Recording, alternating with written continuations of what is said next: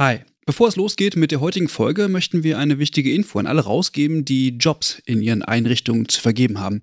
Denn ab sofort kannst du deine Stellenanzeige hier bei uns im Podcast platzieren. Wir finden das besser als Werbung, weil unsere treuen Hörenden damit Hinweise auf tolle Jobangebote bekommen und Unternehmen diesen Podcast nutzen können, um genau die Zielgruppe zu erreichen. Und wir nerven nicht mit Inhalten, die niemand hören will. Also eigentlich eine Win-Win-Win-Situation.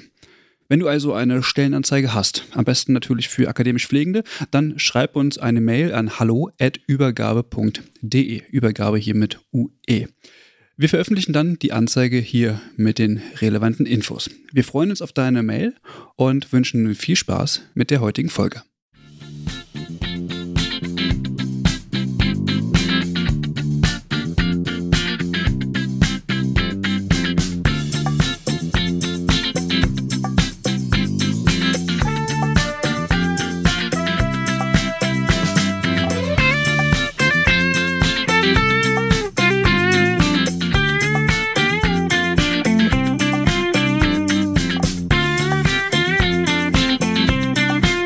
Hallo.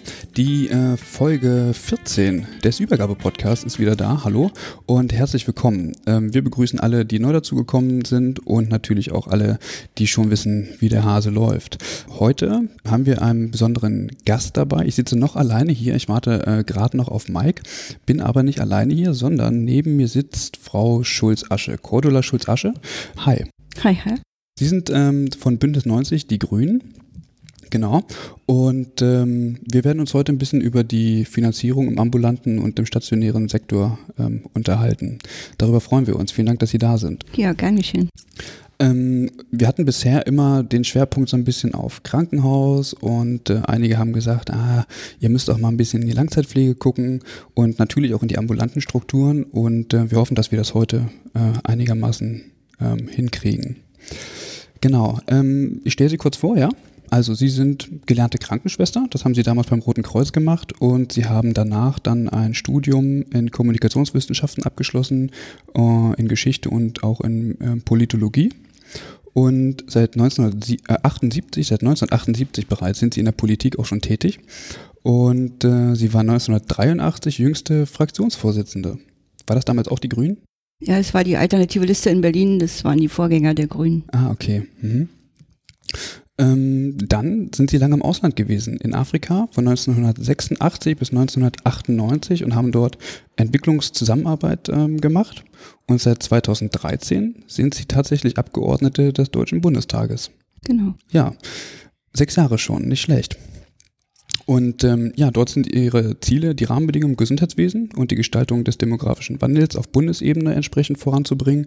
Ähm, und sie setzen sich dafür eine gute, äh, gute Gesundheitsversorgung ein, Pflege und Teilhabe. Genau, und sie sind zusätzlich auch noch Sprecherin für Pflegepolitik und Sprecherin für Altenpolitik. Ähm, was mich jetzt ganz besonders äh, interessiert, was haben Sie in Afrika gemacht? Ja, ich habe ähm, ich habe, also Sie haben ja schon gesagt, dass ich Krankenschwester gelernt habe ja. und dann Kommunikationswissenschaften studiert habe und bin dann zusammen mit meinem Mann und auch später mit meiner Tochter äh, in die Entwicklungszusammenarbeit gegangen und ich habe gearbeitet im Bereich der Ausbildung von Krankenpflegekräften in der Kommunikation mit Patienten, auch vor allem mit Patientengruppen äh, weil im, auf, auf im ländlichen Raum halt in, in Afrika ja kaum andere Medien zur Verfügung stehen. Äh, aber meine Magisterarbeit habe ich zum Beispiel für über Gesundheitsaufklärung mit Radio auf, im ländlichen Raum in Afrika mhm. geschrieben. Mhm. und das war auch so ein bisschen mein Schwerpunkt, habe partizipative Kommunikationsmethoden angewandt im Bereich der Wasserhygiene und habe dann später aber sehr lange im Bereich HIV-AIDS-Prävention und mhm. Umgang auch mit AIDS-Kranken. Das war eigentlich mein Schwerpunkt Informationen, äh, Vermeidung von Übertragung und so weiter. Mhm. Das passt ja dann wunderbar mit Ihrer Ausbildung und mit dem Studium der Kommunikationswissenschaften. Perfekt verbunden. Kann ich nur sagen, das kann ich nur empfehlen. Ja. Wenn man was studieren will, nicht nochmal vielleicht und ähm, ja, was Interessantes machen will, diese Kombination, als ich das mich dafür entschieden hatte, habe ich gar nicht daran gedacht, dass man es kombinieren wollte, weil ich hatte vom Krankenhaus so die Schnauze voll, äh, dass ich eigentlich gar nichts mehr mit dem Gesundheitswesen zu tun haben wollte. Okay. Und während des Studiums habe ich gemerkt, dass es eigentlich äh, große Bedarfe gibt und habe mich dann ähm, darauf spezialisiert, eben auf diese Frage von Medienwirkung. Und plötzlich war ich wieder bei der Gesundheit und fand es ja. dann ein sehr spannendes Thema, wie man auch gerade Menschen, wo, äh, wo sehr viele Menschen nicht lesen und schreiben können, ja. äh, wo viele Menschen auch gar damals keinen Zugang zu Radio hatten, äh, wie man solche, wie man diese Menschen erreicht, um ihnen Informationen zukommen zu lassen, wie diese Informationen aussehen müssen, ja. äh, damit sie auch verstanden werden und, äh, und auch zum Beispiel Bilder auch verstanden werden. Äh, und es war dann eine tolle Arbeit. Also ich muss ehrlich sagen, manchmal denke ich, ich würde ganz gerne nochmal rausgehen und es auch nochmal machen. Das kann ich mir gut vorstellen. Das war eine Zeit, wo das Internet auch gar nicht so weit verbreitet gewesen ist. Also gar das nicht. war eine komplett andere Medienlandschaft. Ja, das ist auf jeden Fall sehr interessant. Sie haben gesagt, dass ähm, Sie die Schnauze voll hatten vom Krankenhaus. Was ist passiert? Naja gut, es war im Prinzip die gleiche Situation. Ich habe 1979 Examen gemacht, also in einem anderen Jahrtausend sozusagen. Ja. Wirklich. Ähm, und hatte aber eigentlich das Glück, dass ich eine, beim DRK eine gute, gute Ausbildung bekommen hatte. Mhm und es aber in der Praxis äh, der Krankenhäuser, in denen ich gearbeitet habe, überhaupt nicht umgesetzt wurde. Mhm. Ähm, und ich habe, ich war in einer, im Betriebsrat im ersten Krankenhaus, wo ich war, äh, und habe versucht, was zu verbessern. Und irgendwann äh, habe ich da irgendwie mit meinen 20 Jahren gesagt, dass äh, ich muss, kann nicht die ganze Zeit sozusagen gegen meine äh, Auffassung, gegen mein Wissen, gegen meine, äh, gegen meine Wünsche, wie man mit Patienten umzugehen hat, arbeiten, sondern ich muss mhm. irgendwie was anderes machen. Und äh, dann bin ich halt äh, in die Politik gegangen, aber auch gleich auch damals schon mit dem Schwerpunkt Gesundheit, mhm. weil ich dachte, irgendwie muss man dem System was verändern. Ja. Und wie gesagt, und dann habe ich angefangen zu studieren. Okay. Und Warum was Pflegefremdes? Gab es damals ähm, keine Pflegestudiengänge? Wahrscheinlich, also ähm, Pflegewissenschaft, glaube ich, hätte es. Nee, eigentlich auch noch nicht. Das waren so die ersten Pioniere, das richtige Pflegestudiengänge nicht, nee. Es gab überhaupt nichts in der Richtung, also man hätte Medizin studieren ja. können. Äh, das wollte ich aber auch nicht mehr, weil ich ähm, eigentlich den Pflegeberuf interessanter fand als äh, als die Medizin. Mhm. Ähm, das war ja eigentlich, der, ich hatte ja angefangen, die Ausbildung zu machen, weil ich eigentlich Medizin studieren wollte. Mhm. Und das wollte ich aber schon in der Mitte der Ausbildung nicht mehr, äh, weil ich fand, dass eigentlich diese Pflege, die Pflege selbst so von der ganzen äh, Einstellung zum Patienten, der ganzheitliche Blick, äh, auch dieses ganzheitliche Berufsbild viel interessanter ist, als äh, mich jetzt mit einzelnen Krankheiten oder einzelnen Organen zu befassen.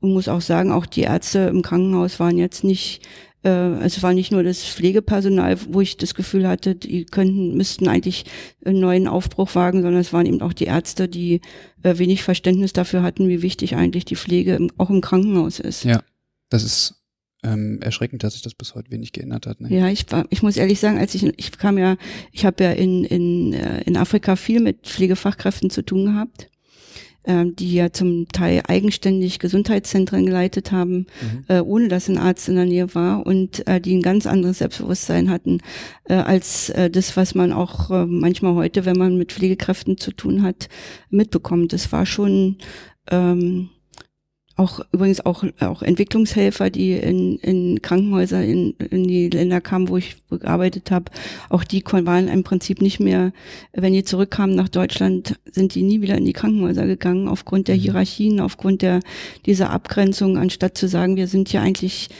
ja im Krankenhaus ein Organismus, wo jeder sein, seine Aufgabe hat und wo wir sehen müssen, wie äh, alle so zusammenarbeiten, dass es für den Patienten am besten ist. Mhm. Also bis hin zum, zur Entlassung von Patienten in am, ambulanten Bereich, das funktioniert ja in Deutschland immer noch nicht. Mhm.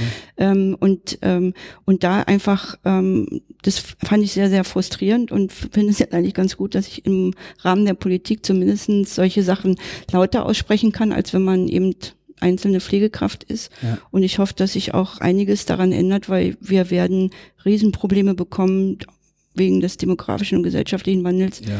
wenn wir nicht zu anderen Formen von Zusammenarbeit kommen.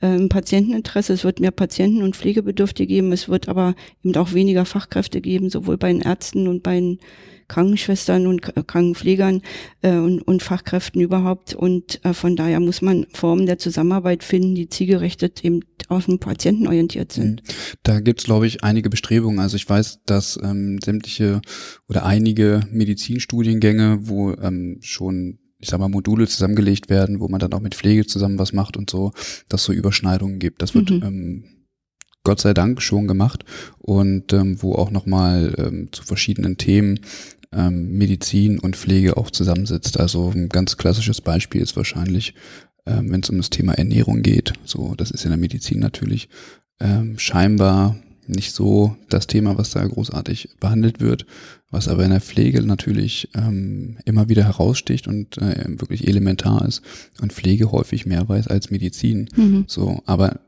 unser System ist so aufgebaut, dass Pflege auf die Anordnung des Arztes warten muss und da ist das System einfach verkehrt. So, das funktioniert eben nicht und ja. Ich meine, das ist auch das ist ja eine Besonderheit von Deutschland. Wir haben ja ein sehr arztzentriertes System. Ja. Ähm, das ist in anderen europäischen Ländern, äh, wo auch die Pflege sehr viel höherwertig angesehen ist und äh, auch sehr viel eigenständiger und selbstbewusster auftritt, äh, ist es tatsächlich so, dass diese Arbeitsweise, dass man hier in, in Abhängigkeitsverhältnissen ist, in, gar nicht in gleicher äh, Weise gegeben ist.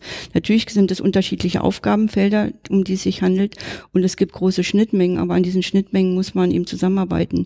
Wenn ich vielleicht ein Beispiel, was, was das zeigt, wie irre es ist, eine, eine ambulante Altenpflege oder Langzeitpflegekraft ähm, die braucht für die, für die Wundbehandlung, die sie gelernt hat und wo ein, ein Arzt überhaupt nichts drüber weiß. Mhm. Muss sie zum Arzt gehen, um sich ein Rezept ausstellen zu lassen, damit äh, die Leistungen, die sie da erbringt, abrechenbar werden und dass sie zur Apotheke gehen kann mit dem Rezept und die Verbandszeug mhm. für eine Wunde holt, die der Arzt nie gesehen hat. Ja.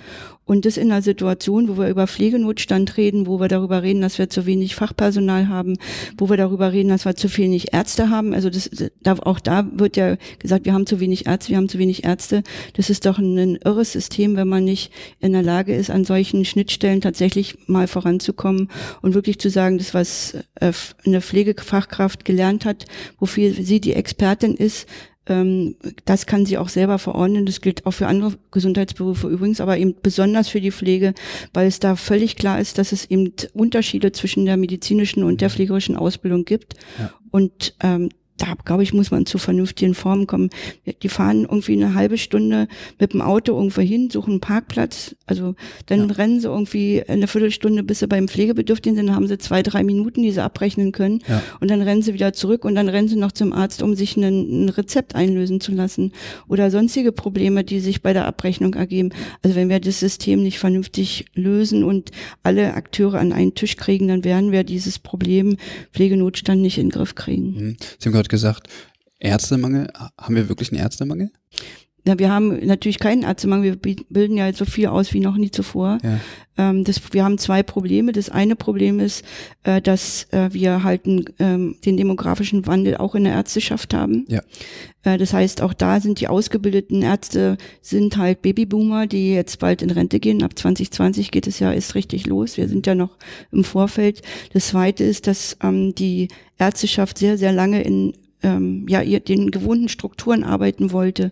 Also Einzelpraxis und wir eigentlich seit 15 bis 20 Jahren wissen, dass die jungen Ärzte, die von den und Ärztinnen, äh, beides Männer und Frauen, die von der Universität kommen, die ihre Ausbildung abschließen, nicht in diesen Strukturen arbeiten wollen. Die wollen in Teams arbeiten, äh, die wollen sich fortbilden, die wollen, äh, die wollen untereinander sich austauschen, die wollen unter Umständen auch phasenweise gar nicht selbstständig arbeiten, sondern als angestellte Ärzte, gerade zum Beispiel im ländlichen Raum, mhm. wo man sagt, für fünf oder zehn Jahre kann ich mir das vorstellen, aber nicht für mein ganzes Leben. Und auf alle diese Modelle ist, man hat man in Deutschland nicht reagiert. Es gibt ja andere Länder, wo es anders ist. Ja. Und es führt dazu, dass, ähm, dass viele junge Ärztinnen und Ärzte, auch die Ausgebildeten sind, sich auch andere Beschäftigungsmöglichkeiten suchen. In der Industrie, in, in anderen Bereichen, in der Beratung äh, und so weiter und so fort, aber eben nicht in die klassische Patientenversorgung mhm. gehen.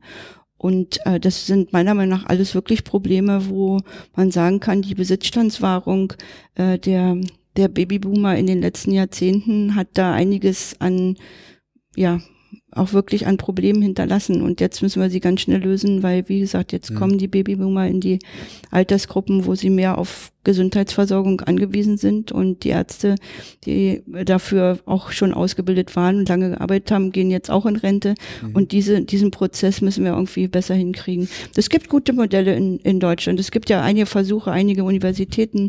Äh, Bielefeld ist ja zum Beispiel relativ äh, früh, haben die angefangen, solche Modelle ähm, auch zu fördern von Kooperationen, auch mit Pflegekräften. Das Thema Gemeindeschwester, ja. ähm, äh, Quartiersmanagement wird alles diskutiert. Wie gesagt, in Nordrhein-Westfalen ist da in mancher Hinsicht auch führend.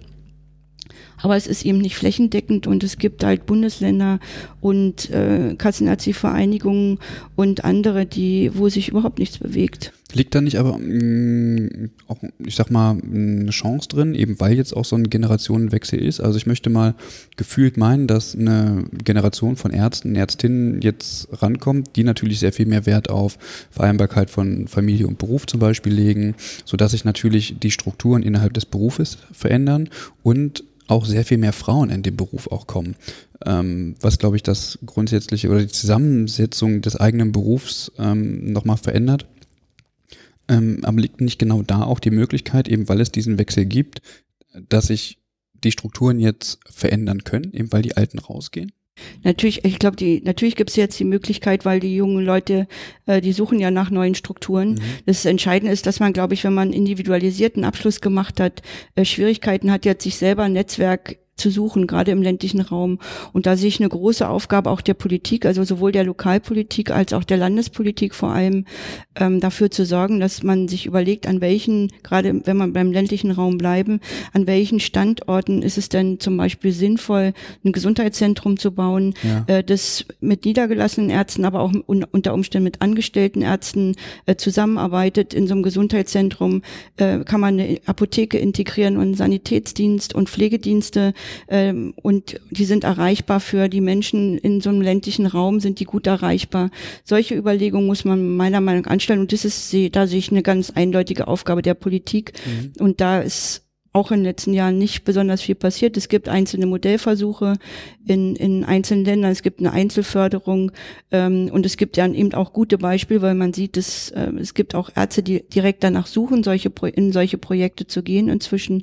Aber es gibt eben noch viel zu wenige und es gibt eben zu wenige für eine flächendeckende, gute äh, ärztliche Versorgung im ambulanten Bereich. Welche Möglichkeiten sehen Sie denn, diese Arztzentrierung grundsätzlich aufzuheben?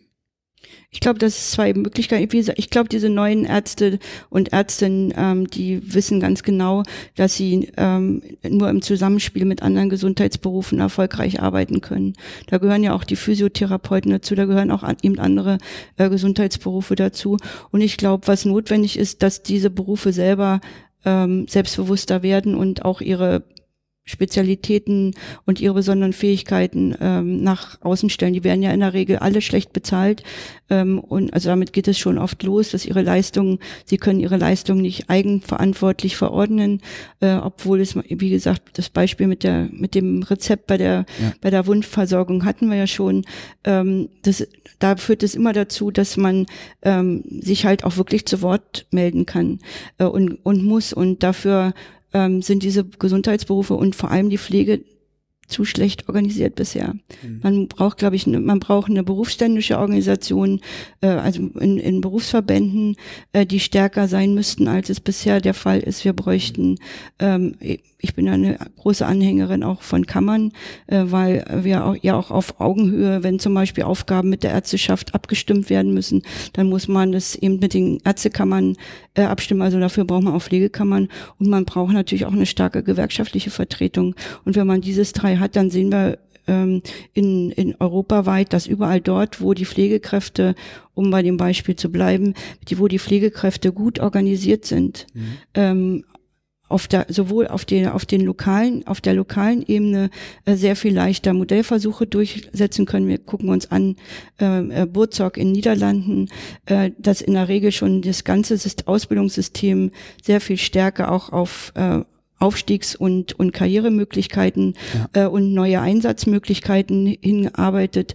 Und dann sieht man auch, dass eben äh, bis auf die Bundes-, also auf die nationale Ebene, bei uns auf der Ebene der, der, des des Bundestages ähm, bestimmte Forderungen ganz anders wahrgenommen werden. Mhm. Ähm, ja, wenn wir ein Gesetz beraten, ähm, dann fehlt eigentlich außer den verschiedenen Berufsverbänden, die aber schon wieder sehr unterschiedliche Interessen haben, eine einheitliche Stimme für die Pflege, die neben der Ärztekammer sitzt und die neben der Ärztekammer sagt es und das sind die spezifischen Aufgaben äh, der, der Pflegefachkräfte und der äh, unter Umständen auch äh, Hilfskräfte. Aber im Moment geht es ja vor allem um die Pflegefachkräfte und da und da sind die Schnittmengen mit der Ärzteschaft und an den Stellen müssen wir jetzt definieren, wer übernimmt eigentlich was, damit wir in Zukunft besser arbeiten können. Also eine Neuordnung von Tätigkeitsfeldern. Ja, richtig. Mhm. also vor allem zwischen den, zwischen den einzelnen Berufen. Ne? Mhm. Ähm, weil sie sind eigenständig, sie haben andere Ziele, sie haben andere Aufgaben und, ähm, und die eine,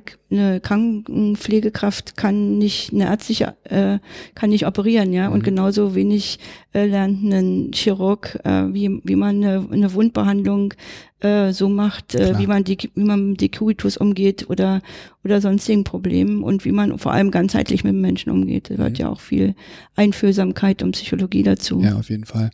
Wir hatten in der Folge zu Advanced Nursing Practice da hat Elke Keinert gesagt, dass sie, die hat in England gearbeitet mhm. und ähm, hat gesagt, dass sie dort auch das, ähm, also Paracetamol einfach verschreiben durfte. Und als sie das das erste Mal gemacht hat, eben weil sie das aus Deutschland auch gar nicht kannte, hatte sie schon ein sehr mulmiges Gefühl. Also sie hat dann mehrfach nachgefragt. Sie haben aber auch wirklich keine Allergie. Ich glaube, das könnte auch schon zu Ängsten führen, wenn Pflege plötzlich mehr darf, so, was ja einerseits sinnvoll ist und auch immer eingefordert wird, ähm, aber gleichzeitig dann auch die Verantwortung dafür zu übernehmen.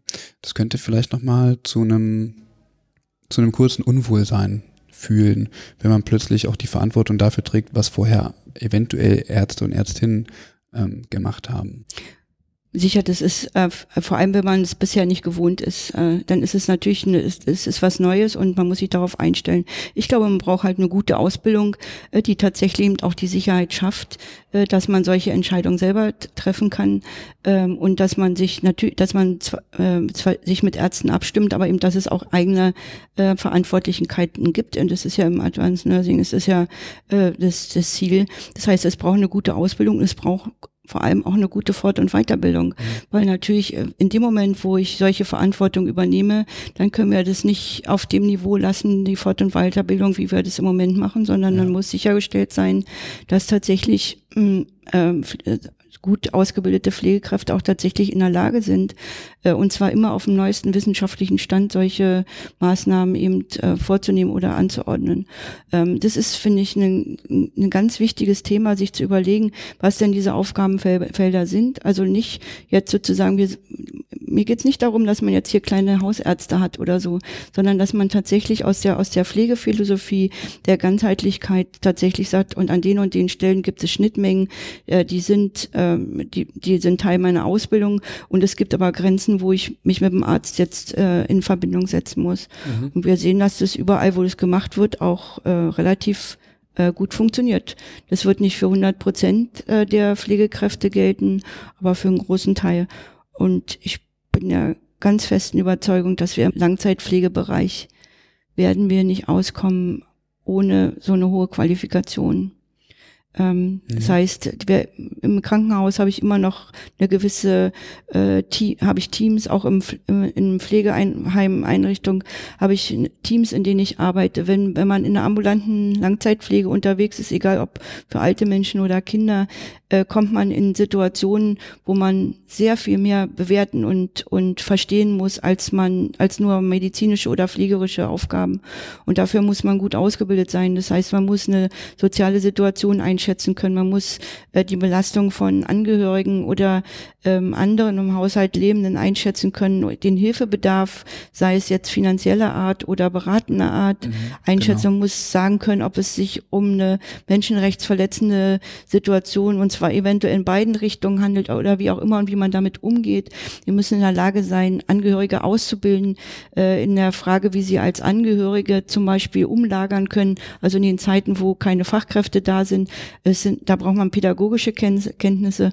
Also das ist wirklich ein eigentlich ja ein total interessantes Berufsfeld. Und auch weit, also und genau. Ganz, also ganz umfassend und weit. Und wird und in Deutschland tut man so, als wäre die Altenpflege was, was jeder irgendwie, also jede Frau schon mal irgendwie in die Wiege, Wiege gelegt bekommt. Ja. Und man, ähm, aber auf der anderen Seite ist es eigentlich eine viel herausfordernde Aufgabe, als eingebunden in einem Team zu arbeiten. Ich will das mhm. jetzt gar nicht runter. Äh, natürlich ist auch im Krankenhaus zu arbeiten, im Team eine interessante Arbeit und im, auch im Pflegeheim im Team zu arbeiten ist eine interessante Arbeit. Aber die ambulanten Langzeitpflegekräfte, die sind alleine unterwegs, die müssen entscheiden, wann, wann muss ich den Arzt rufen, mhm. äh, was kann ich selber äh, machen Und es sind einfach Situationen, wo die, die Ausbildung einfach äh, verstärkt und verbessert und auch die Menschen, die in diesem Bereich mhm. arbeiten, mhm. besser unterstützt werden. Ja, auf jeden Fall. Mike hatte irgendwann mal ich, am Anfang in irgendeiner Folge gesagt, also wenn Pflege irgendwo stattfindet, dann doch äh, im Langzeitpflegebereich. Also ähm, da kann auch das Krankenhaus eben so nicht mit anstinken. Also wenn man pflegen möchte, dann ist der Langzeitpflegebereich dafür das beste Feld. Und ja, tatsächlich, ähm, Sie haben es auch eben nochmal gesagt, ähm, der Bezug zur Frau, es wird immer so ein bisschen ja, verweiblicht. So, das finde ich eben auch schade. Und da wird auch immer erwartet, mach dies, mach das, mach das. Ähm, aber es bildet längst nicht die Professionalität ab, die eigentlich dahinter steht, die Sie eben sehr schön beschrieben haben, um was es eigentlich wirklich alles geht. Und das kann natürlich ähm, nicht jeder leisten. Jetzt sind wir schon im, im Langzeitpflegebereich.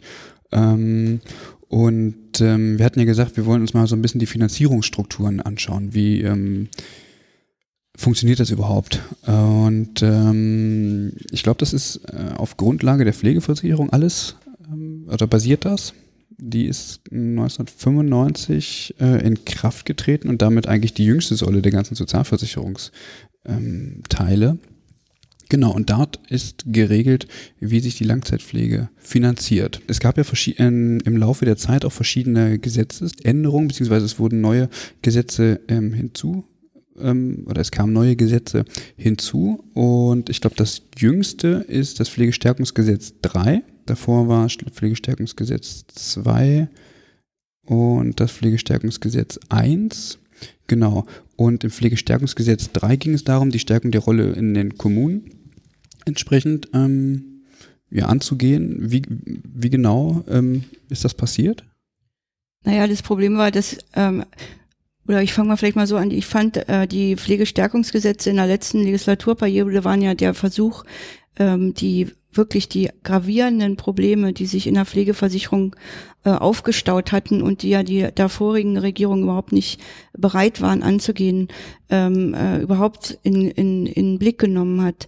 Ähm, wenn auch, wie gesagt, ich hätte viele Sachen anders gemacht, aber im, wir haben äh, das erste Mal, und es war ja wirklich überfällig, äh, die Pflegebedürftigkeit, die sich aus einer Demenz ergibt, überhaupt mhm. äh, abzubilden in der Pflegeversicherung. Das war wirklich für viele Familien war das vorher eine Katastrophe, äh, dass man, dass man hier im Prinzip keine, keine hohen Pflegegrade ähm, erreichen konnte mit dem mit dem alten System.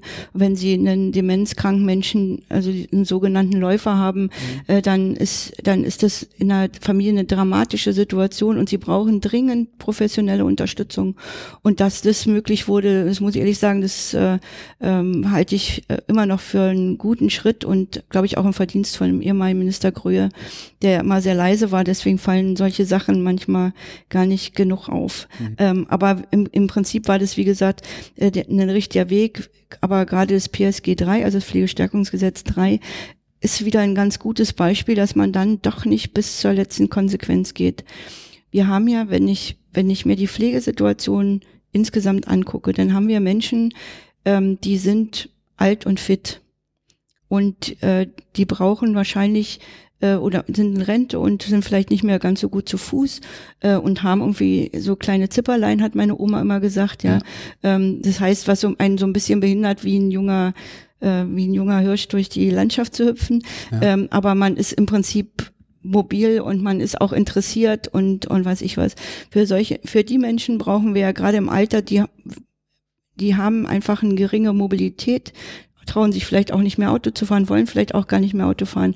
Und zu Fuß sind sie, sage ich mal, kamen sie in Radius von 700 oder mhm. 1000 Meter, wo sie Sachen äh, einkaufen können müssen ja. und, und so weiter. Das ist die Situation von, und, dann ist die Frage, was machen, welche Angebote machen wir diesen Menschen eigentlich? Mhm an sozialer Teilhabe, ähm, an Prävention von Pflegebedürftigkeit, ähm, an Trainings, äh, wie man vielleicht auch mit der Vergesslichkeit, das muss ja nicht gleich immer eine Demenz sein, wie gehe ich äh, um, wie mache ich unter Umständen auch Sport, äh, Be Bewegung und wie kann ich mich irgendwie, ja, wie kann ich an der Gesellschaft weiter teilnehmen. Genau. Und da finde ich, dass es eigentlich die Aufgabe der Kommune ist.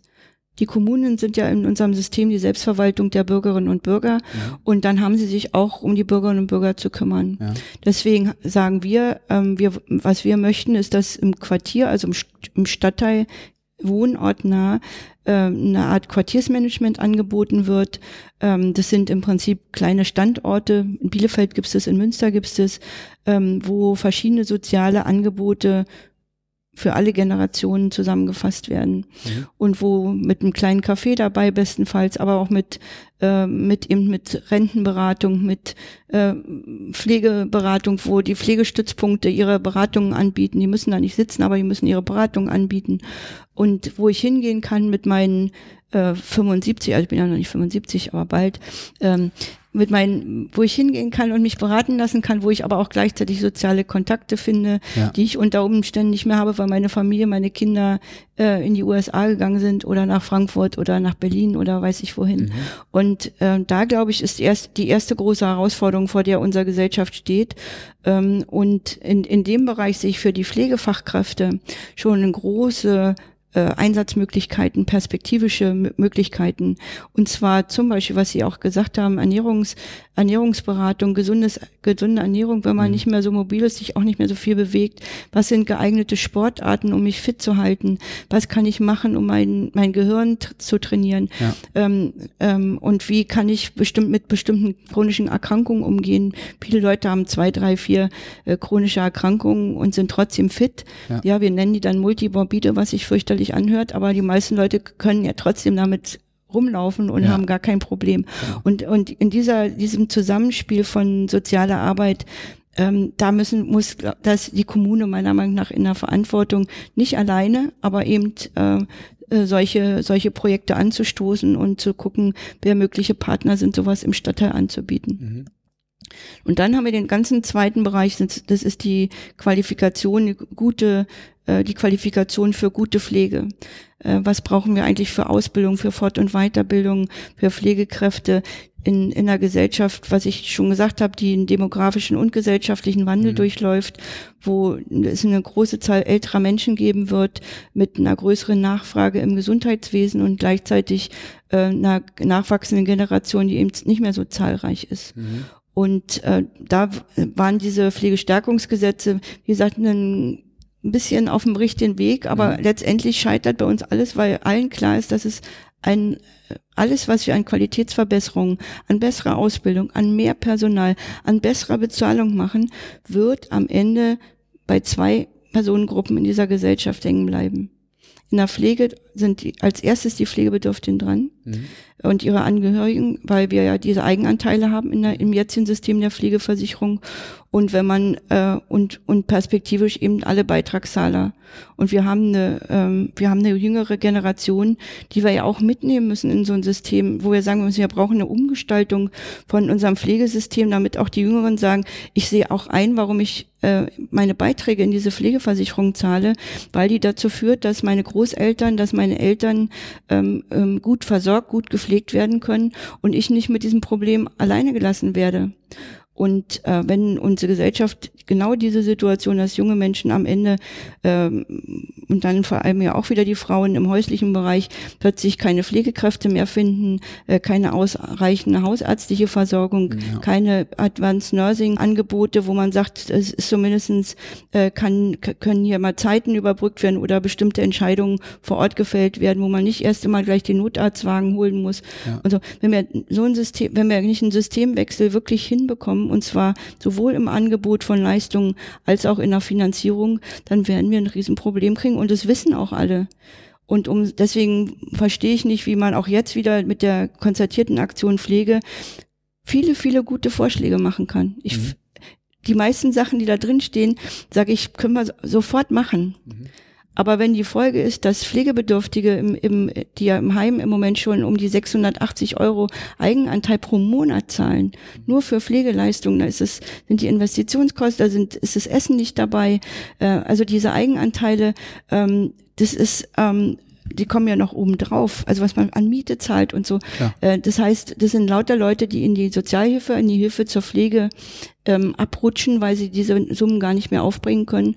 Und deswegen finde ich, haben die Kommunen auch ein finanzielles Interesse daran, zu verhindern, dass immer mehr in die, in die Sozialhilfe, in die Hilfe zur Pflege, ist eine kommunale Leistung, finanzielle Leistung, äh, abrutschen und natürlich äh, auch dafür belohnt werden müssen, dass sie in diese Bereiche, was ich vorhin gesagt habe, Quartiersmanagement, Stadt, Stadt, ähm, äh, wohnortnahe Angebote tatsächlich auch äh, zur Verfügung zu stellen, auch selber einen Anreiz haben und solche solche Projekte in, in auf den Weg zu setzen, ähm, die kann man ja nicht sozusagen mit der Gießkanne streuen, sondern ja. die müssen ja von unten auch entstehen. Das ist, glaube ich, das, was im Moment wirklich gefragt ist, auch von der bundespolitischen Ebene, dass man diese Entwicklung wirklich massiv vorantreibt und mit den Ländern zusammen, die ja für viele Bereiche äh, zuständig sind und den Kommunen eben mhm. auch gemeinsam versucht, schnell voranzukommen. Mhm. Gibt es denn schon solche Ansätze? Also ich weiß natürlich, dass es Quartiersansätze gibt. Ähm, ich frage mich jetzt nur, wie im Detail sowas aussehen kann. Also wenn ich Quartier höre, dann stelle ich mir immer vor, okay, das ist jetzt irgendwie ein abgegrenztes Areal und da findet jetzt irgendwie ganz viel statt, eigene Einkaufsmöglichkeiten, von mir aus eine eigene pflegerische Versorgung in diesem Umkreis und so weiter. Gibt es dann auch andere Modelle oder ähm, gibt es aktuell Modelle, die gut durchgeführt werden? Naja, es gab ja früher Sozialstationen, also mhm. vor der Pflegeversicherung war das ja eine kommunale Aufgabe. Es waren Sozialstationen, von denen die ambulanten Pflegekräfte äh, ausgestreut sind. Inzwischen, wenn man, wenn wir über Quartiersmanagement sprechen, dann sprechen wir schon über mehr. Äh, also auch äh, sozusagen im Vorfeld der Pflege schon Beratungsleistungen aufzunehmen. Also was ich dazu gehöre, das Thema Prävention. Ähm, wenn wir, wir haben so viele alte Menschen, äh, wo die Frage ist, wer macht eigentlich Sturzprophylaxe, ja? Also mhm. der typische klassische Einweisungsgrund ins Krankenhaus, der dann danach ins Pflegeheim führt, ist, dass ein Teppich zu viel in der Wohnung liegt, über den man stolpert und stürzt. Mhm. Und oder dass man rausgeht, wenn es draußen Glatteis ist oder äh, aus irgendwelchen anderen Gründen sich ja. nicht sicher fühlt. Das heißt, es gibt eine Reihe von Situationen, im, auch im häuslichen Umfeld, wo man vermeiden kann, dass jemand einen Unfall hat wo man aber auch vermeiden kann, äh, dass zum Beispiel jemand, der demenzerkrankt ist, sich verbrennt, weil er irgendwie die Herdplatte nicht ausgemacht hat oder und so. Das heißt, die Frage, wie nah gehen, versuchen wir die, den Menschen zu helfen, wenn sie aufgrund ihres Alters oder aufgrund einer Behinderung oder aufgrund von anderen Ursachen nicht mehr mit dem oder zunehmend schlechter mit dem Alltag zurechtkommen. Mhm. Und da muss am Anfang nicht eine Pflegekraft sein, sondern da kann am Anfang ein Nachbar sein, äh, der aber äh, Unterstützung dabei kriegt, äh, was er eigentlich tun soll, damit er nicht äh, selber ausbrennt. Ja, mhm. wie gesagt, gerade wenn man mit ähm, Anfangsdemenz zu tun hat und sich als Laie da um demenzerkrankte Menschen kümmert, dann sind am Ende manchmal die Betreuer genauso äh, äh fertig und pflegebedürftig wie ja. vorher. Also wir müssen sozusagen ein System finden und es kann eigentlich nur lokal organisiert werden, mhm. weil man da die, da hat man hat dort die Leute, die sagen, auch in der Nachbarschaftshilfe würde ich gerne mich engagieren. Mhm.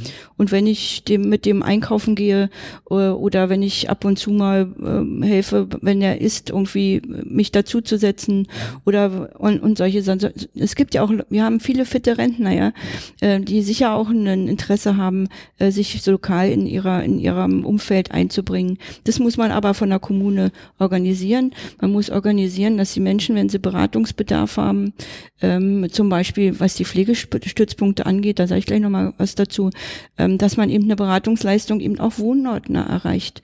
Äh, die Pflegestützpunkte sind äh, in manchen Bundesländern gibt es viel zu wenige. Mhm. In anderen Bundesländern wie in Hessen haben wir im Prinzip äh, auf jedem, jedem Landkreis haben wir äh, einen Pflegestützpunkt, aber Landkreise sind groß und die und im Prinzip ja. im, im Prinzip also ich wohne in einem der kleinsten Landkreise Deutschlands ähm, ähm in meinem Taunuskreis und ich fahre, wenn ich mit dem öffentlichen Nahverkehr äh, fahre, muss ich fahre ich eine Stunde ungefähr und muss zweimal umsteigen. Mhm. Das ist für jemand, der 85 Jahre ist oder 90, ist es eine möglich überwindbare äh, Leistung und deswegen äh, die Idee, die Pflegestützpunkte, aber eben auch andere Beratungsleistungen, Rente, ähm, so im Turnus durch die einzelnen Städtchen äh, wandern zu lassen, in einzelne Stadtteile, ähm, am, im Rathaus zum Beispiel anzubieten, dann wissen die Leute, wo sie hingehen müssen, wo sie oder wo sie sich hinbringen lassen können, äh, wo sie ihre Fragen stellen können. Das ist, glaube ich, die Aufgabe der, wo die Kommunen tatsächlich in Zukunft ähm, in, in Wert gesetzt werden müssen und sich auch selbst in Wert setzen können. Und das war eben angedacht im, im PSG 3. Wie gesagt, leider sind sie jetzt mehr oder weniger nur in der Begründung und nicht mhm. in dem Teil, wo auch die Geld, genau. so, äh, das Geld fließt. Ähm, und ähm, von daher ist sicher noch einiges zu tun. Also der Weg ist sicher noch lang. Aber es gibt gute Beispiele. Äh, es gibt hier in Nordrhein-Westfalen, es gibt in Münster äh, den Aufbau von, von Quartiersmanagement, ja. äh, was, und die Stadt Münster hat ein richtig eigenes Programm, wie sie das weiter ausbaut. Also das ist wirklich eins der Beispiele. Bielefeld ist ein Beispiel. Aber es gibt eben auch viele andere kleinere Gemeinden. Gestern war ich in, in, in Bayern äh, unterwegs, wo der Bürgermeister, äh, wo die hochgradig interessiert sind, ein Gesundheitszentrum ähm, ähm, auf die Beine zu stellen, wo mhm. von dem, dann von dem Gesundheitszentrum eben auch verschiedene Angebote ausgehen können auch ein idealer Ort, weil die ältere Menschen halt zum Arzt kommen. Äh, wenn man da Bereitungsleistung anbieten kann, dann ist es natürlich ideal. Mhm. Ähm, und da, ich glaube, man muss viel mehr in Synergieeffekten, patientenorientierten äh, ähm, Synergieeffekten denken. Aber ich höre jetzt auch raus, dass Sie auf jeden Fall auch Verfechterin sind, die ambulanten Strukturen weiter zu stärken. Ich glaube, dass es, ähm, wir werden nicht alle Menschen, die pflegebedürftig sind, in stationären Einrichtungen pflegen können. Mhm. Und zwar aus Gründen, also weil wir äh, diese so viele Einrichtungen gar nicht bauen werden können. Und vor allem, aber was viel wichtiger ist, die meisten Menschen wollen es nicht. Und äh, ich finde, wenn sie es nicht wollen, äh, nicht weil sie irgendwie unbegründete Angst vor Pflegeheimen haben und sich an irgendwelche Einrichtungen in 60er Jahren erinnern, die irgendwie ja. ganz schrecklich waren. Ja. Das ist ja bei vielen älteren Menschen der Fall, dass sie moderne Pflegeheime, die gut geführt sind, die gibt es ja äh, auch zuhauf gibt's die, äh, dass sie die gar nicht kennen und deswegen grundsätzlich eine Abneigung haben, in, überhaupt darüber nachzudenken. Und natürlich, und es geht uns ja auch so, ist der häusliche Bereich für uns ähm, eigentlich ja ein ganz wichtiger, ja, Klar. wie wir unsere, unsere Wohnung einrichten äh, und dass wir da lieber sind, als dass wir jetzt, weiß ich was, äh, immer so in einer Jugendherberge wohnen oder so. Ähm, das ist ja völlig klar. Also es sind ja nachvollziehbare Bedürfnisse von Menschen, dass sie so lange wie möglich in ihrer Haus, in ihrem häuslichen Bereich bleiben wollen. Und natürlich ist es auch immer noch mit so emotionalen äh, Fragen verbunden, dass man im Prinzip, wenn man sagt, ich ziehe jetzt äh, in, in eine Einrichtung, dass man im Prinzip auch sagt, ich komme nicht mehr alleine zurecht. Genau, und wenn man, wenn man selbstbewusst ist und das ist, das sind ja riesige problematische Entscheidungen, die da im Leben anstehen. Dann äh, die Kinder werden unter Druck gesetzt oder lassen sich oder setzen sich selber mhm. unter Druck und sagen, wir wollen auch nicht, dass unsere äh, Angehörigen in, in, in die Einrichtung kommen und in Heim kommen. Also versucht man sozusagen so lange wie möglich irgendwas äh, zusammenzustellen, damit die dieser der Verbleib im häuslichen Bereich möglich ist. Und, äh, und deswegen werden wir gar nicht drum herum kommen, ähm, uns mehr Gedanken darüber zu machen, wie wir gerade die ambulante Versorgung verbessern. Mhm. Äh, und da werden wir sicher mit in, in, einem, in einem Qualifikationsmix arbeiten müssen. Das ist ja jetzt auch schon so. Äh, das Problem ist ja nur, dass sie alle nacheinander kommen. Äh, aber sozusagen, also morgens kommt irgendwie jemand zum Waschen, dann kommt jemand zum äh, Insulinspritzen und dann kommt jemand für einen fahrbaren Mittagstisch. Mhm. Das heißt, wenn man zu Hause pflegebedürftig ist, dann sieht man pro Tag sieben fremde Leute, die in die Wohnung kommen, auch keine schöne Lösung. Also, dass man wirklich konzeptionell sich überlegt, wie schaffen wir das eigentlich, eine, eine wirklich menschenzentrierte, ganzheitliche, gute Pflegebetreuung mhm. und mit, mit, einem, mit einer Sozialbetreuung dazu. Ja. Genau, das halte ich, glaube ich, für besonders sinnvoll. Also, die haben gerade die ganze, äh, die ganzen Menschen angesprochen, die in den Haushalt kommen, aber die sind halt verrichtungsorientiert. Richtig. Also, die kommen da eben hin, um Insulin zu spritzen, aber trotzdem bleibt der Patient oder die Patientin ähm, oder Klientin, je nachdem, wer da jetzt ähm, angesprochen ist, aber äh, die Person äh, bleibt ja weiterhin isoliert. Also wenn die jetzt ähm, beispielsweise das Haus nicht verlassen kann oder sich dabei unsicher ist, dann bedeutet das ja nicht, ähm, sie ist zwar lebensfähig so, das geht schon, ist auch gut versorgt wahrscheinlich, aber äh, der soziale Bereich ist völlig ähm, ja unbeachtet und ich glaube, dass das ähm, ein elementares ähm, ja ein elementarer Teil unseres Lebens ist. Also wir Menschen sind ja per se erstmal so soziale Richtig. Wesen. So, ja. Das, das, gilt natürlich auch zum Beispiel für die pflegenden Angehörigen. Mhm. Wenn Sie einen schwerst Pflegebedürftigen zu Hause haben, dann sind die auch die Angehörigen in einer sozialen Isolation. Ähm, weil die praktisch den ganzen Tag sich um die Patienten kümmern. Ich war neulich, war ich äh, im, im, Supermarkt und da kam eine ältere Frau hinter mir an, an die Kasse und hat gesehen, ich habe irgendwie so einen Großeinkauf gemacht gehabt und dann sagte sie, ob, ob ich sie vorlassen könnte und sie hatte so sieben, acht Artikel, so Milch, Brot und ein bisschen sowas, ja. Und dann, und dann habe ich gesagt, ja klar. Und dann sagte sie, ja, ihr Mann schläft gerade und wenn der, wenn der wach wird, dann muss sie wieder zu Hause sein. Und mhm. dann habe ich, das war, habe ich gedacht, um Gottes Willen, was ist das für, ein, mhm. für, für eine Belastung auch für die, die, die Angehörigen? Ja. Und auch die sind ja im Prinzip alleine gelassen. Ähm, und von daher glaube ich, dass man wirklich sich solche äh, Pflegesysteme im ambulanten Bereich, wie wir sie ja mit Burzog haben, also dass die, dass es, es gibt ja auch schon Modelle in Deutschland, die ähnlich arbeiten, äh, dass man, dass man ähm, zum Beispiel auch als Pflegefachkraft ähm, mehr Aufgaben hat, dass man lokal, dass man mit dem Fahrrad oder zu Fuß hingehen kann, nicht erst in ein Auto steigen muss und Entfernung zurücklegen muss, sondern dass man in einem, in einem bestimmten Quartier tatsächlich die Pflegefachkräfte auch äh, an einem Standort haben, wo von dem die ja. ausströmen. Und dann hat man plötzlich die Zeit, die man jetzt fürs Parkplatz suchen oder für andere unsinnige Sachen braucht, hat man eben mehr auch vielleicht mal sich neben jemand zu setzen und wenn, wenn nach der Spritze oder vor der Spritze mal ein bisschen miteinander zu reden.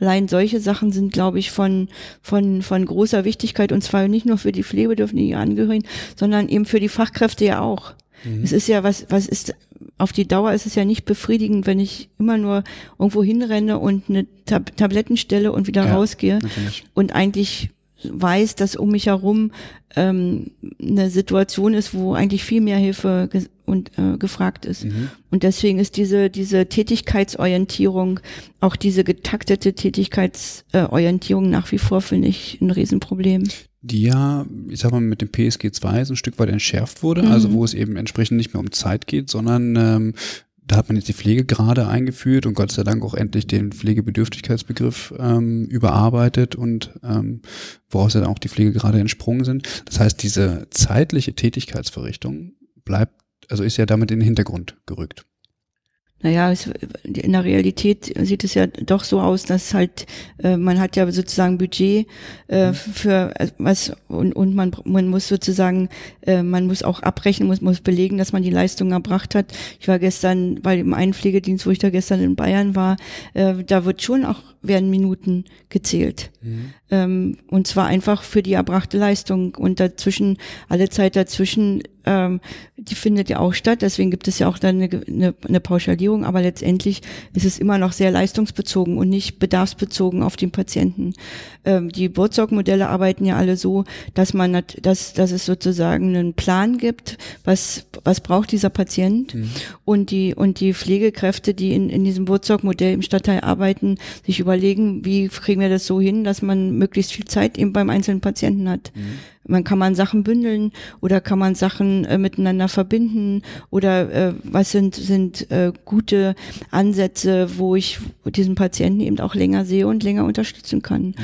Und dann unter Umständen auch mal äh, Pläne zu machen, wo eine Betreuungskraft oder wo, wo Pflegehilfskräfte eben zum, zum Beispiel zum gleichen Zeitpunkt mal kommen. Ja. Also dass man zusammen zu zweit mit ein, man kümmert sich um die Angehörigen, man kümmert sich um den Patienten. Ja. Ähm, dann äh, man hat eine Führungsfunktion gegenüber den Hilfskräften und eine, eine pädagogische und eine anleitende gegenüber den Angehörigen, glaube ich auch viel hat viel mit Attraktivität des der Fachkräfte zu tun. Und gleichzeitig haben die, die äh, Assistenzkräfte haben die Möglichkeit mal zu schauen, was macht denn eigentlich eine Pflegefachkraft? Mhm. Kann ich mich eventuell perspektivisch selber weiterentwickeln?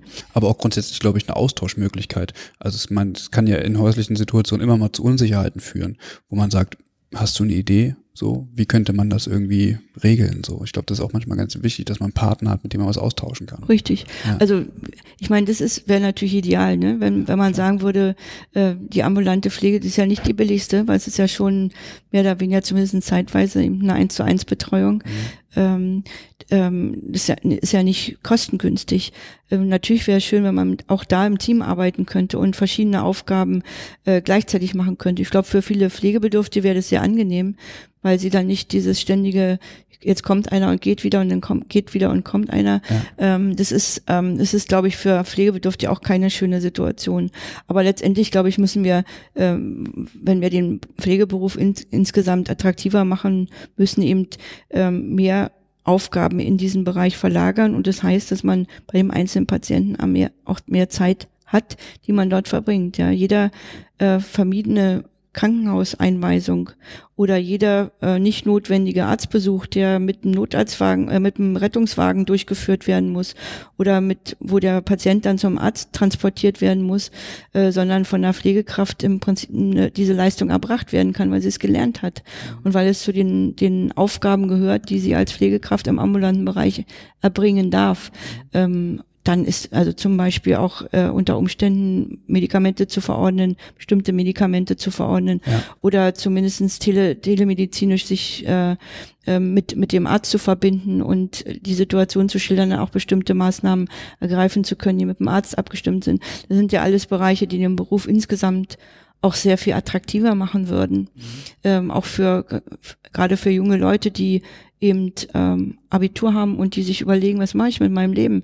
Ähm, manche wollen studieren, aber andere wollen vielleicht sagen sich auch, gut, ich mache meine dreijährige generalistische Ausbildung und danach mache ich eine eine Zusatzausbildung, eine Fortbildung oder Weiterbildung als äh, Ad Advanced Nursing im, im mhm. ambulanten Bereich. Das sind ja alles Berufsfelder, die Zukunft haben und von dem wir wissen, dass da dort, wo sie existieren, sich die Leute drum reißen. Ja. Ähm, ich, also mich würde mal interessieren, ob Sie eine Möglichkeit darin sehen, ähm, wenn Klienten beispielsweise ähm, sich zwei Stunden Paket in der ambulanten Pflege buchen dürften. Also die sagen, ich möchte, dass eine Pflegende zwei Stunden zu mir kommt. So. Und dann wird in der Zeit was durchgeführt. Also von mir aus eine Grundpflege. Ähm, das geht dann aber weiter rüber bis zur Behandlungspflege und dann gibt es eventuell noch Beratungsgespräche ähm, und ähm, insgesamt ein bisschen Education und dann sind die zwei Stunden vorbei. Und am Ende wird dann halt geschaut, okay, was wurde eigentlich alles durchgeführt. Mm, aber man hat dadurch ja die Möglichkeit, als pflegebedürftiger Mensch ich sag mal, zu sagen, okay, ich möchte jetzt wirklich zwei Stunden eine Betreuung haben. Und gleichzeitig habe ich auf der anderen Seite ja die Möglichkeit zu sagen, okay, ähm, der Patient kann sich selber das zusammenstellen, was er da jetzt braucht, so. Ähm, und er wird ja wahrscheinlich Prioritäten setzen. Ähm, und das wird alles abrechenbar. Also, dass man sagt, okay, es gibt grundsätzlich eine Abrechenbarkeit für sämtliche Leistungskomplexe, sage ich mal. Und das wird dann am Ende in, in Rechnung gestellt. Aber ich habe zwei Stunden Zeit. Wäre das ein Modell oder würden Sie sagen, nee? Na, im Prinzip, wie gesagt, diese Bootstock-Modelle, die versuchen das ja ähm, zu, also die versuchen dem ja nachzukommen, mhm. äh, dass es eben eine bedarfsgerechte, äh, bedarfsgerechte Leistung und auch wun wunschgerechte Leistung gibt. Ähm, wir haben ja in, in Deutschland in der Finanzierung der ambulanten Pflege haben wir ja ähm, das eben auch diese Eigenanteile. Also die Pflegeleistungen, äh, die, wo die, wo die Patienten ja relativ oder die Pflegebedürftigen relativ frei entscheiden können, welche Leistungen sie in Anspruch nehmen. Das Problem ist, dass sie eben durch den Eigenanteil dadurch auch mit belastet werden und deswegen oft Leistungen gar nicht in Anspruch nehmen. Die nehmen sozusagen die, die Pauschalen, aber sie nehmen, sie rufen die Leistung nicht ab. Mhm. Und da glaube ich, da, da muss man sich nochmal überlegen, äh, wie man damit umgeht. Die führen ja dazu, dass man im Prinzip, wenn man das Geld behält, schon frei entscheiden kann, was da man damit macht. Brauche ich hauswirtschaftliche Unterstützung mhm. äh, äh, oder brauche ich eher eine Betreuungskraft, die mit mir kommt und äh, mich mich pflegt und oder, oder brauche ich eine Pflegefachkraft? Mhm. Und ähm, und da finde ich, ähm, da muss man sich tatsächlich überlegen, wie man das System so verändert, dass die Menschen tatsächlich das in Anspruch nehmen, was sie brauchen. Mhm. Äh, also was wirklich notwendig ist. Und dazu braucht man, glaube ich, eine, Fach, eine Fachberatung. Mhm. Ähm, ich würde ja ungern jetzt sagen, dass äh, man irgendwie einen Katalog macht und dann nach Katalog sich jeder raussucht, ja. Äh, weil dazu werden wir zu wenig Pflegefachkräfte haben, ja. auf jeden Fall, sondern dass man tatsächlich eine, eine gute, eine gute Beratung, also was ja der MDK mit der Einstufung auch macht, eine gute Beratung, was ist eigentlich für diesen einzelnen Menschen und seine unter Umständen seine Angehörigen eine gute, angemessene Betreuung und die tatsächlich auch äh, festzulegen und dann zu schauen, wie wird die finanziert, was wird refinanziert, äh, was, äh, was, können, was können die Leute selber noch dazu organisieren oder was brauchen sie nicht, weil sie das sowieso, weiß ich was, die ähm, Ehefrau ist sowieso Krankenschwester oder so. Ja. Also, dass man tatsächlich sehr individuell, das passiert ja auch schon sehr individuell, versucht die, die, die Proble einzelnen Problemlagen zu lösen und dann tatsächlich ein sehr, sehr individualisiertes Paket zusammenzustellen. Mhm. Was im Moment, wie gesagt, der, das Problem ist beim Eigenanteil im Heim ist es ja eben, wie gesagt, hatte ich vorhin schon gesagt, viel schlimmer, dass alle Qualitätsverbesserungen, die im Moment stattfinden, ähm, zu Lasten der Pflegebedürftigen gehen. Mhm. Das heißt im Prinzip dazu führen, dass der Eigenanteil äh, steigt und eben die Menschen zum Teil verarmen aufgrund der steigenden Kosten. Mhm. Und deswegen muss man dieses Finanzierungssystem äh, mit einnehmen. Also man muss sagen, wie, wie gehen wir damit um und wie, wie organisieren wir, dass wir ein tatsächlich sehr individualisiertes Einstufungssystem haben, was an die jeweils individuelle persönliche Situation mhm. einzelner Personen angepasst ist ähm, wer, wer macht das? Macht es der MDK? Da muss er aber unabhängiger sein von dem, äh, von den Kassen sein. Äh, dann, aber von der, ich sag mal, von der Qualifikation der MDKler ist das eigentlich schon in Ordnung, aber die Unabhängigkeit muss wirklich eindeutig sein. Passiert ja jetzt. Ja, genau, das ist ja auch eins der, man muss mal gucken, ob das tatsächlich ausreicht. Aber ähm, die Idee ist schon klar, ne, dass mhm. man im Prinzip den Bedarf unabhängig von der Finanzierung formuliert und, äh, und dann aber tatsächlich auch äh, Versorgungs- oder Angebotssysteme hat, die das leisten können. Mhm. Und wenn wir, wir haben im Moment Pflegedienste, die fahren ähm, die maximale Abrechnungspauschale als ja, Entfernung natürlich. und dadurch ähm, verlieren einfach auch viel Zeit äh, in, in, der, in, der, in der Strukturen der Pflege. Ja, definitiv. Wir kommen gleich mal zum, zur, zur Langzeitversorgung. Sie hatten vorhin die Eigenanteile schon häufig angesprochen. Mhm. Ich gehe davon aus, dass die Deckelung da auf jeden Fall äh, nochmal Thema sein wird. Ich habe aber vorher noch eine, mh, ein Gedanken oder eine Frage. Sie haben vorhin gesagt, dass das ähm, System der Pflegeversicherung, das Modell äh, ist ja oder aktuell auf einem sehr fragilen Fundament gebaut. Eben dadurch, dass es sich ja dadurch finanziert, dass arbeitende Menschen dort einzahlen.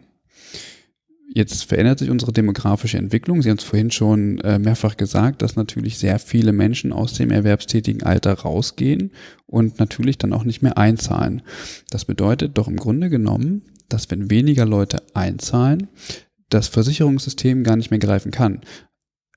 In, in dem Sinne, dass entweder natürlich nur eine Option gibt, entweder zahlen alle mehr, damit es weitergehen kann, oder es muss, oder also das, das System trägt sich nicht mehr selbst.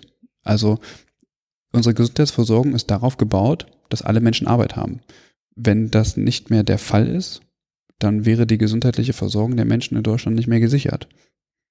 Ist das nicht, ich sag mal, ein gefährliches System, was man da, ich sag mal 95, wo man die demografische Entwicklung schon hätte abschätzen können, mhm. irgendwie Müsste man eine Fehlentscheidung unterstellen oder? Na gut, die Überlegung war, dass man, ähm, dass es ein individuelles Risiko ist.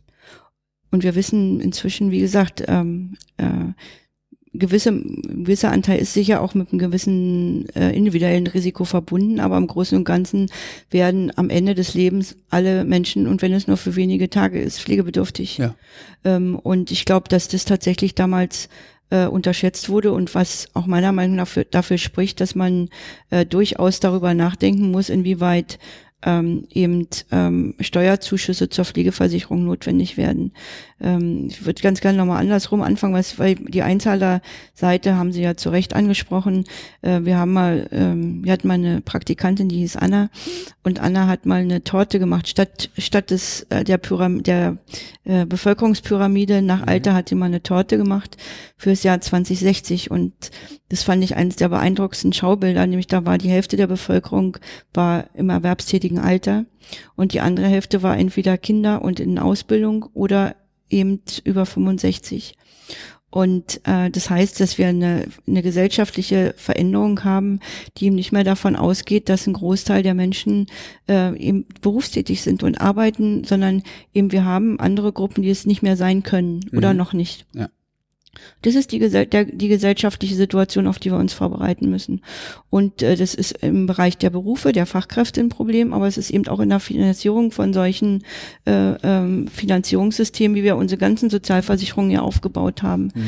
Ähm, bei der Pflegeversicherung äh, ist zusätzlich das Problem, dass als sie eingeführt wurde, gab es gar keinen keine Eigenanteil für die äh, Pflegebedürftigen. Das war die Grundidee, dass man im Prinzip alle Pflegeleistungen mit der Versicherung abdeckt und von daher ist das Anwachsen auf, ich glaube inzwischen sind es 650 in, in dem Bereich, die wir wachsen ja ständig, ja. Ähm, ähm, war gar nicht vorgesehen. Von daher kommt das System jetzt für die Pflegebedürftigen selbst an die Grenzen, aber wir wissen auch, dass es eben auf der Einzahlerseite an die Grenzen kommt. Mhm. Äh, und deswegen, wir, wir sind jetzt gerade dabei, ein ähm, Modell, zu, Modell zu übernehmen und auch äh, mal durchzudeklinieren als politisches Konzept, ähm, was auf äh, den Überlegungen von Professor Rothgang äh, beruht, nämlich äh, bei der, bei der, beim Eigenanteil eine, eine, eine, tatsächlich eine Reform zu machen, nennt sich Sockelspitzetausch. Das heißt, man, äh, wir, man muss den jetzt den Eigenteil Anteil senken Mhm. deutlich senken, so dass er nicht mehr äh, nicht mehr armutsrelevant ist, aber ich sag mal noch ein bisschen eine gewisse steuernde Funktion hat. Da muss man ihn deckeln und dann muss man dafür sorgen, dass die Pflegeversicherung äh, alle darübergehenden Leistungen tatsächlich auch übernimmt. Äh, dadurch entsteht für den Pflegebedürftigen und seinen Angehörigen ja auch äh, eine Planbarkeit sowohl was die Kosten angeht als auch eine die Sicherheit, dass man äh, dass man dass einem zustehende Leistungen auch tatsächlich dann zukommen. Mhm Klammer auf, da muss natürlich das Versorgungssystem auch entsprechend sich anpassen, Klammer zu. Und ähm, das ist, glaube ich, das eine, was man machen muss. Das ist auch eine meiner Hauptkritiken äh, an dem, was jetzt gerade über die konzertierte Aktion Pflege läuft und äh, jetzt äh, ähm, auch mit dem mit, mit den Tariflöhnen, für die wir ja auch sind, ähm, dass tatsächlich nicht berücksichtigt ist von dieser Bundesregierung, dass man auf der anderen Seite jetzt tatsächlich, wenn es wirklich kommen sollte, äh, Menschen in, in, zusätzlich in Armut treibt und das und dass man in in Deutschland regieren kann ohne in, so an Sozialsysteme rumschraubt, ohne sozusagen das Ganze in Blick zu nehmen, mhm. ist für mich unbegreiflich. Ähm, und deswegen ist, wie gesagt, dieser Sockelspitze-Tausch, den, da werden wir ein, haben wir ein Positionspapier dazu, ähm, weil es nicht ganz so einfach ist, wie es sich auf den ersten Blick anhört. Also mhm. eine komplexe äh, Entscheidung noch zu treffen und zu berechnen, was wir als kleine Fraktion gar nicht können. Und dann ist natürlich aber auch klar, dass wir uns die Versicherung selber anschauen müssen. Mhm.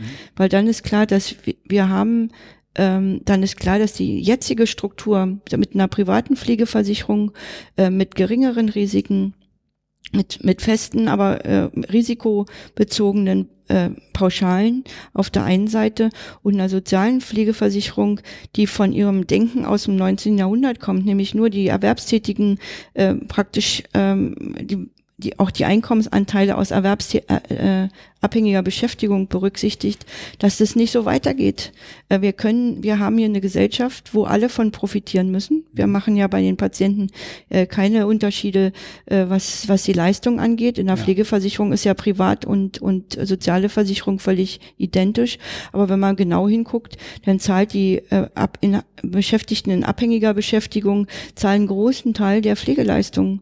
Mhm. Äh, und deswegen ist wir, äh, ist, wir reden ja schon lange über die Bürgerversicherung, aber in der Pflege ist es meiner Meinung nach unabdingbar, es zu tun. Ja, es ist auch einfacher als in der Krankenversicherung, wo ja das Ausgabengeschehen auch sehr unterschiedlich ist. Mhm. Aber in der Pflegeversicherung haben wir im Prinzip nach dem, mit dem SGB 11 ein völlig eindeutiges, äh, gleiches ähm, Leistungsgeschehen. Wir haben nur eine unterschiedliche Einzahlungsweise äh, und da muss man, da muss man rangehen. Wir müssen einfach mehr äh, die Lasten auf breiteren Schultern verteilen, sonst werden die auch die jungen Leute aus dem System aussteigen. Mhm. Wie immer sie das schaffen, aber sie werden es tun. Und solange wir äh, die die Lebensrealität auch von heute äh, arbeitenden Menschen, dass man unter Umständen mal aussteigt, dass man andere, andere Einkommen hat, dass man unter Umständen äh, eine Erbschaft hat, dass man unter Umständen mal eine, eine Wohnung vermietet äh, ähm, oder zwei Wohnungen, weil man die geerbt hat. Solche, wir haben ja ganz unterschiedliche Einkommenssituationen. Natürlich, natürlich, Und wir haben hier mit eine, eine gesellschaftliche Herausforderung, wo wir sagen müssen, wir können doch nicht nur äh, im Prinzip eine Gruppe besonders finanziell belasten, äh, nämlich diejenigen, die in, in äh, Unternehmen angestellt arbeiten. Hm. und auf deren äh, das und diese Logik müssen wir durchsprechen und deswegen äh, bin ich eine, eine große Befürworterin gerade gerade auch für die Pflegeversicherung, dass man sagt, wir, wir werden es nur schaffen, wenn wir es auf breitere Schultern äh, verteilen können. Und dann unter Umständen die Beiträge sogar senken können. Also dass man nicht immer davon ausgeht, alles wird teurer, aber es muss gerechter werden. Und dann kann man unter Umständen tatsächlich ein noch, noch besseres System, mehr Qualität auch refinanzieren. Aber das muss man durchrechnen und das muss man, das muss man in Angriff nehmen. Und mhm. man kann nicht Versprechungen machen oder äh, 111 Versprechungen, wie man allein die Ausbildung verbessern will in einer konzertierten Aktion Pflege, ohne sich darüber Gedanken zu machen, wer das eigentlich zahlen soll. Ja, das ähm, ist das eine. Ich finde es auf der einen Seite gut bei der konzertierten Aktion Pflege, dass man sich grundsätzlich mal Gedanken macht und das Thema Pflege damit irgendwie auch in den Fokus bringt. Naja, was daraus letztendlich erwächst, muss man ein bisschen vorsichtig sein. Ähm, Sie haben jetzt diesen Sockelspitze-Tausch ähm, erwähnt. Ich wollte das nochmal ganz kurz zusammenfassen. Da geht es darum, die Eigenanteile von Menschen, die in Langzeitpflegeeinrichtungen leben, zu senken. Weil, wenn diese Eigenanteile jetzt höher werden, weil zum Beispiel äh, Pflegende mehr Geld verdienen, was ja schön ist. Das bedeutet, dass das Heim dann natürlich entsprechend die Preise erhöht. Das bedeutet wiederum, pflegebedürftige Menschen haben einen höheren Eigenanteil und ähm, können sich im Grunde genommen eigentlich das nicht mehr leisten. So, also wir haben, Sie haben es gesagt, rutschen dann in die, ja, in die Armut, womöglich. Dieser Sockelspitze-Tausch ist jetzt so gedacht, dass man sagt, okay, diesen Eigenanteil, den die Leute jetzt haben, der wird massiv gesenkt und alles, was sozusagen jetzt oben drüber noch bezahlt werden muss, das wird steuerlich gemacht oder soll gemacht werden. Ja, man, man braucht, also die Idee ist, dass es über die Pflegeversicherung finanziert wird, aber man braucht einen Steuerzuschuss, okay. äh, um überhaupt diese Umstellung zu machen. Sonst würde ja, sonst würden ja die Pflegeversicherungen äh, okay. in die Knie gehen. Die, die Idee ist tatsächlich aus, aus Sicht der Pflegebedürftigen selbst, ist, dass man einen Eigenanteil hat, der aber planbar ist mhm. also und fixen. auf den man sich verlassen kann. Ja. Mhm. Auf, also, dass man sagen kann, ich gehe in eine Einrichtung, äh, ich gehe in die Einrichtung, das heißt, das ist für mich eine finanzielle Belastung in der und der und der Höhe. Äh, und ich weiß aber, wenn ich, ob ich da jetzt fünf Jahre lebe oder drei oder zehn, äh, ich weiß sozusagen, dass ich nicht in die Situation komme, dass ich Hilfe zur Pflege ja. als Sozialhilfe in Anspruch nehmen muss. Ähm, das kann man, also diese, diese Sicherheit ähm, muss man den Leuten halt geben. Wer, wie gesagt, die Renten sind ja, ähm, werden ja auch nicht steigen im, im Prinzip, auf die man Anspruch hat. Deswegen brauchen wir ein System, was nicht das Ganze wieder in praktisch eine Situation kommt, wo Menschen, die keine ausreichenden Einkommen haben, am Ende in einer, in, in einer Sozialhilfe landen, in Armut landen. Das hat ja im Grunde genommen den Vorteil, dass ich mir jetzt überlegen könnte, ähm, mit den jährlichen Bescheiden von der Rentenversicherung, die ich bekomme, wie viel Rente ich voraussichtlich bekäme bei Rentenantritt, dass ich eigentlich sagen kann, ja, so reicht jetzt auch mit Arbeiten, ich gehe jetzt in Rente.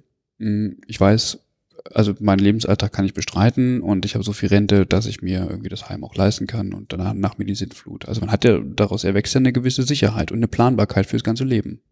Naja, die Renten sind ja in der Regel nicht so bombastisch, nee. dass man äh, gerade, also gerade in der stationären Pflege sind ja oft ähm, also je nachdem, mhm. was für eine Art von Heim man geht, aber ähm, die, äh, die allein die das Essen, die Unterbringung, äh, die kosten ja auch noch Geld, ja. Und ähm, da sind wir ganz schnell bei vierstelligen mhm. äh, Beträgen, die, die da zusammenkommen.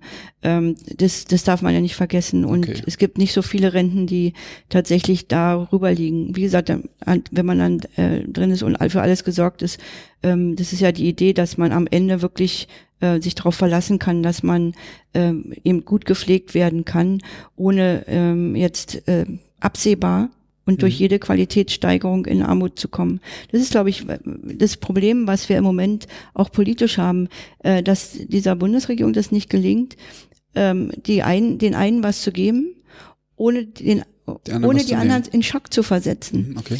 Ähm, weil gerade diese die Frage jetzt mit den Tariflöhnen, wir hatten wir hatten ja in, im letzten Jahr zum Teil erhebliche Anstiege bei den Eigenanteilen aufgrund der Tatsache, dass in einigen Bundesländern tatsächlich die Löhne, die Gehälter für die Pflegefachkräfte mhm. hochgesetzt mhm. wurden, auch gerade in Ostdeutschland. Ja. Und es hatte zur Folge, dass die Eigenanteile explodiert, explodiert sind. Mhm. Und äh, dann kann ich doch nicht ein Jahr später hingehen und nächsten Vorschlag machen und sagen, hier Tariflöhne für alle, ohne daran zu denken, was passiert jetzt eigentlich auf der Seite der Angehörigen und der Pflegebedürftigen. Mhm, okay.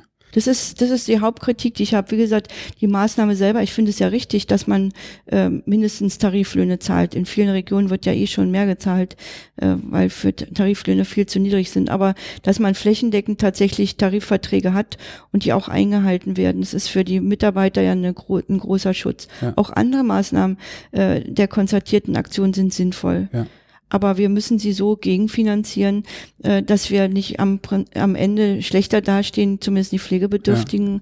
als vorher. Und, das, und diese Sicherheit, für die muss man jetzt, ähm, für die muss man sorgen. Ich habe jetzt, ähm, wo Sie gerade Tarif sagen, gestern, glaube ich, habe ich das gelesen, dass es einen Gesetzentwurf ähm, ja, gibt für bessere Löhne in der Altenpflege. Gewerkschaft Verdi ähm, hat sich für Tarif, äh, für flächendeckende Tarifverträge da jetzt äh, entsprechend ausge, ähm, ausgesprochen. Und dieser neue Arbeitgeberverband ist da scheinbar mit dran beteiligt. Genau, das ist das, die Arbeitsgruppe 5 aus der konzertierten Aktion mhm. Pflege.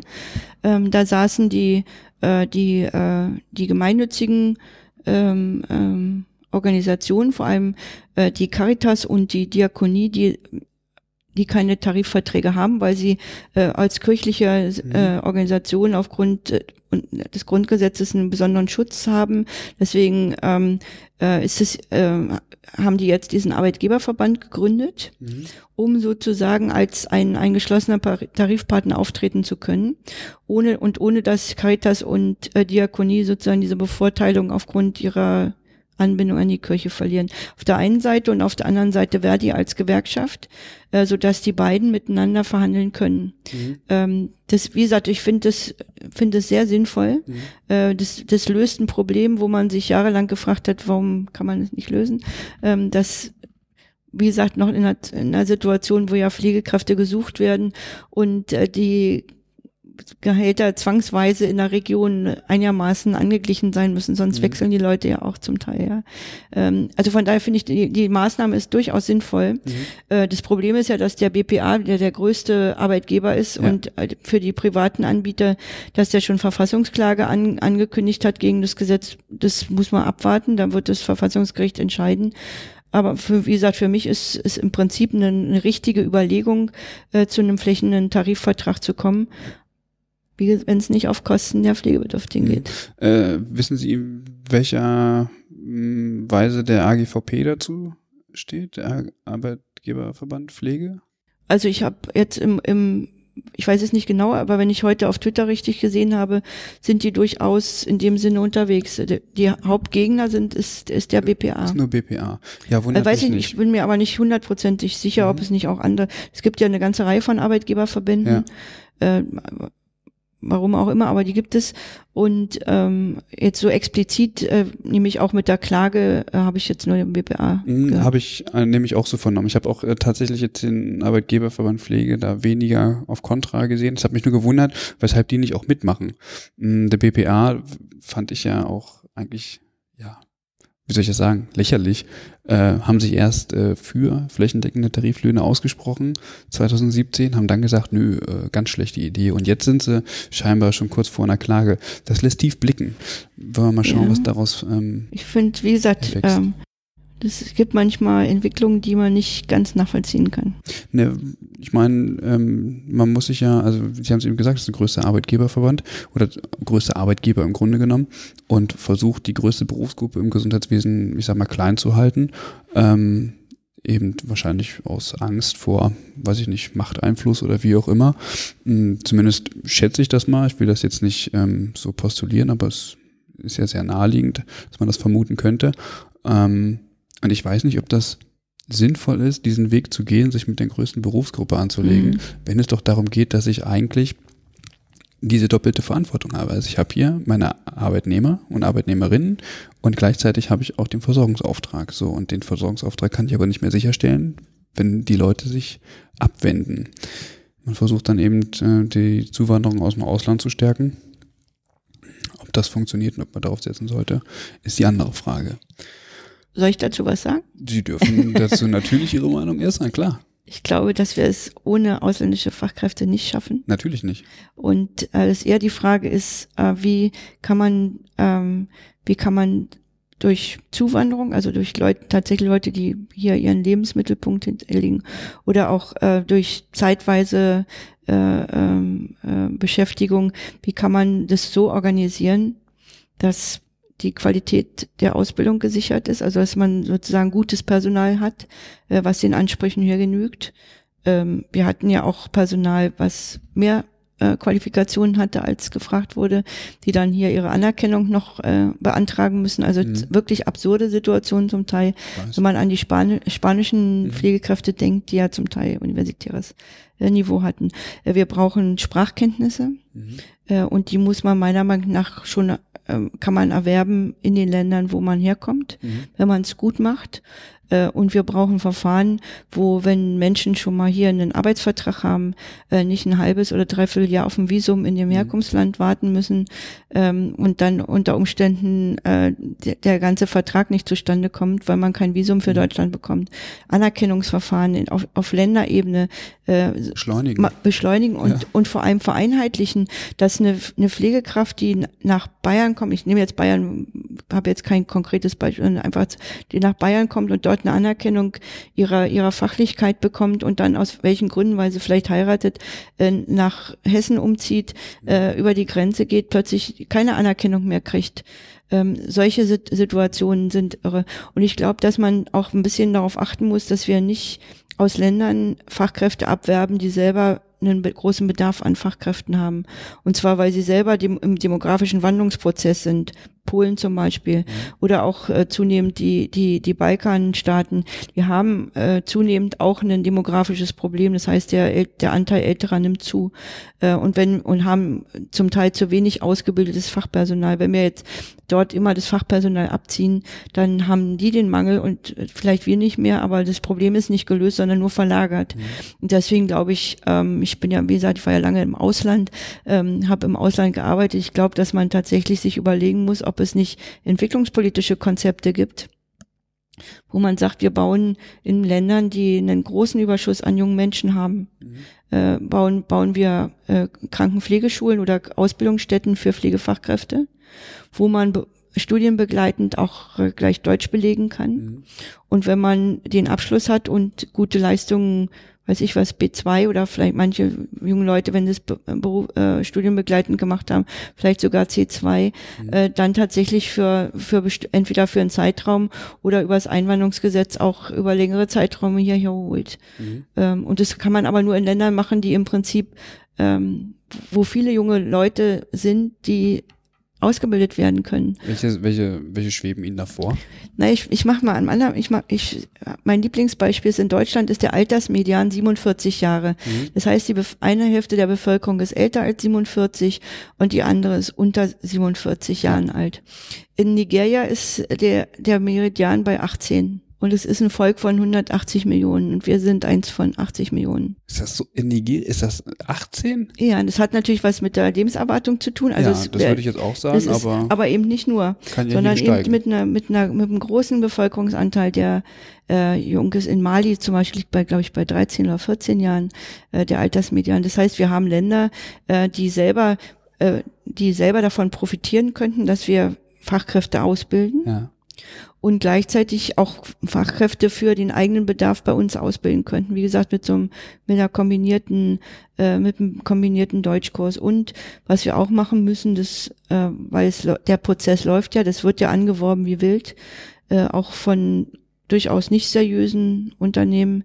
Äh, wir brauchen ganz dringend eine Zertifizierung von äh, von von äh, Agenturen, die Fachkräfte im Ausland suchen.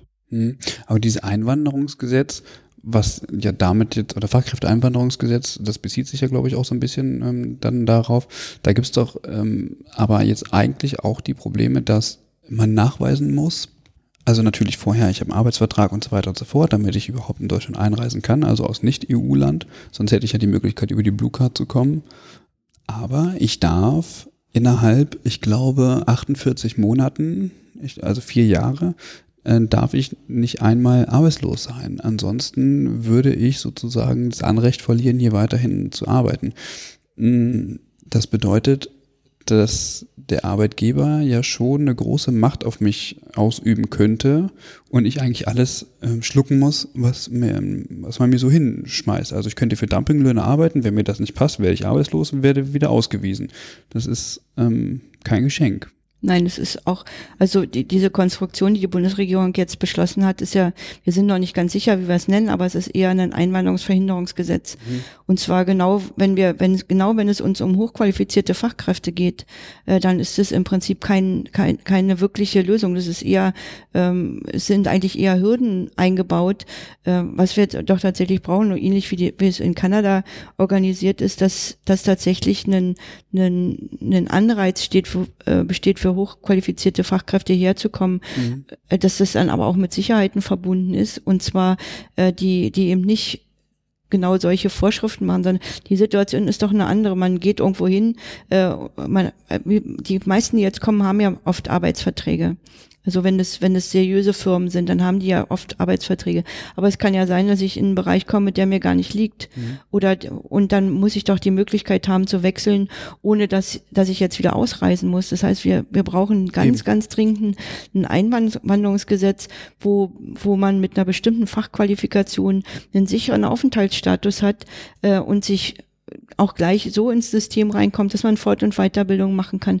Was nützt es uns denn, wenn, ähm, ich sage jetzt mal, ein spanischer studierter Krankenpfleger äh, frustriert in irgendeinem äh, Krankenhaus, äh, vielleicht auch sogar schlechter Qualität noch sitzt mhm.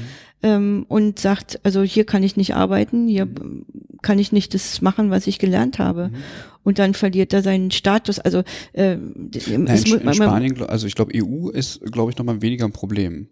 Nee, ich habe jetzt nur, nur wegen, der Ausbild wegen des Ausbildungsniveaus. Mhm. Es gibt zum Beispiel in Jordanien gibt es eine, eine Ausbildung für äh, eine Fachausbildung, äh, wo die, die äh, an der Universität, wo Pflegekräfte und Ärzte die erste Zeit zusammen studieren. Also mhm. die fangen zusammen an und dann gibt es sozusagen die Teilung im Bereich Medizin und im Bereich Pflege. Ja. Die haben eine Universität, wo man Deutsch lernen kann, äh, und die arbeiten mit, mit diesen, mit diesen Ausbildungsstätten zusammen. Ja.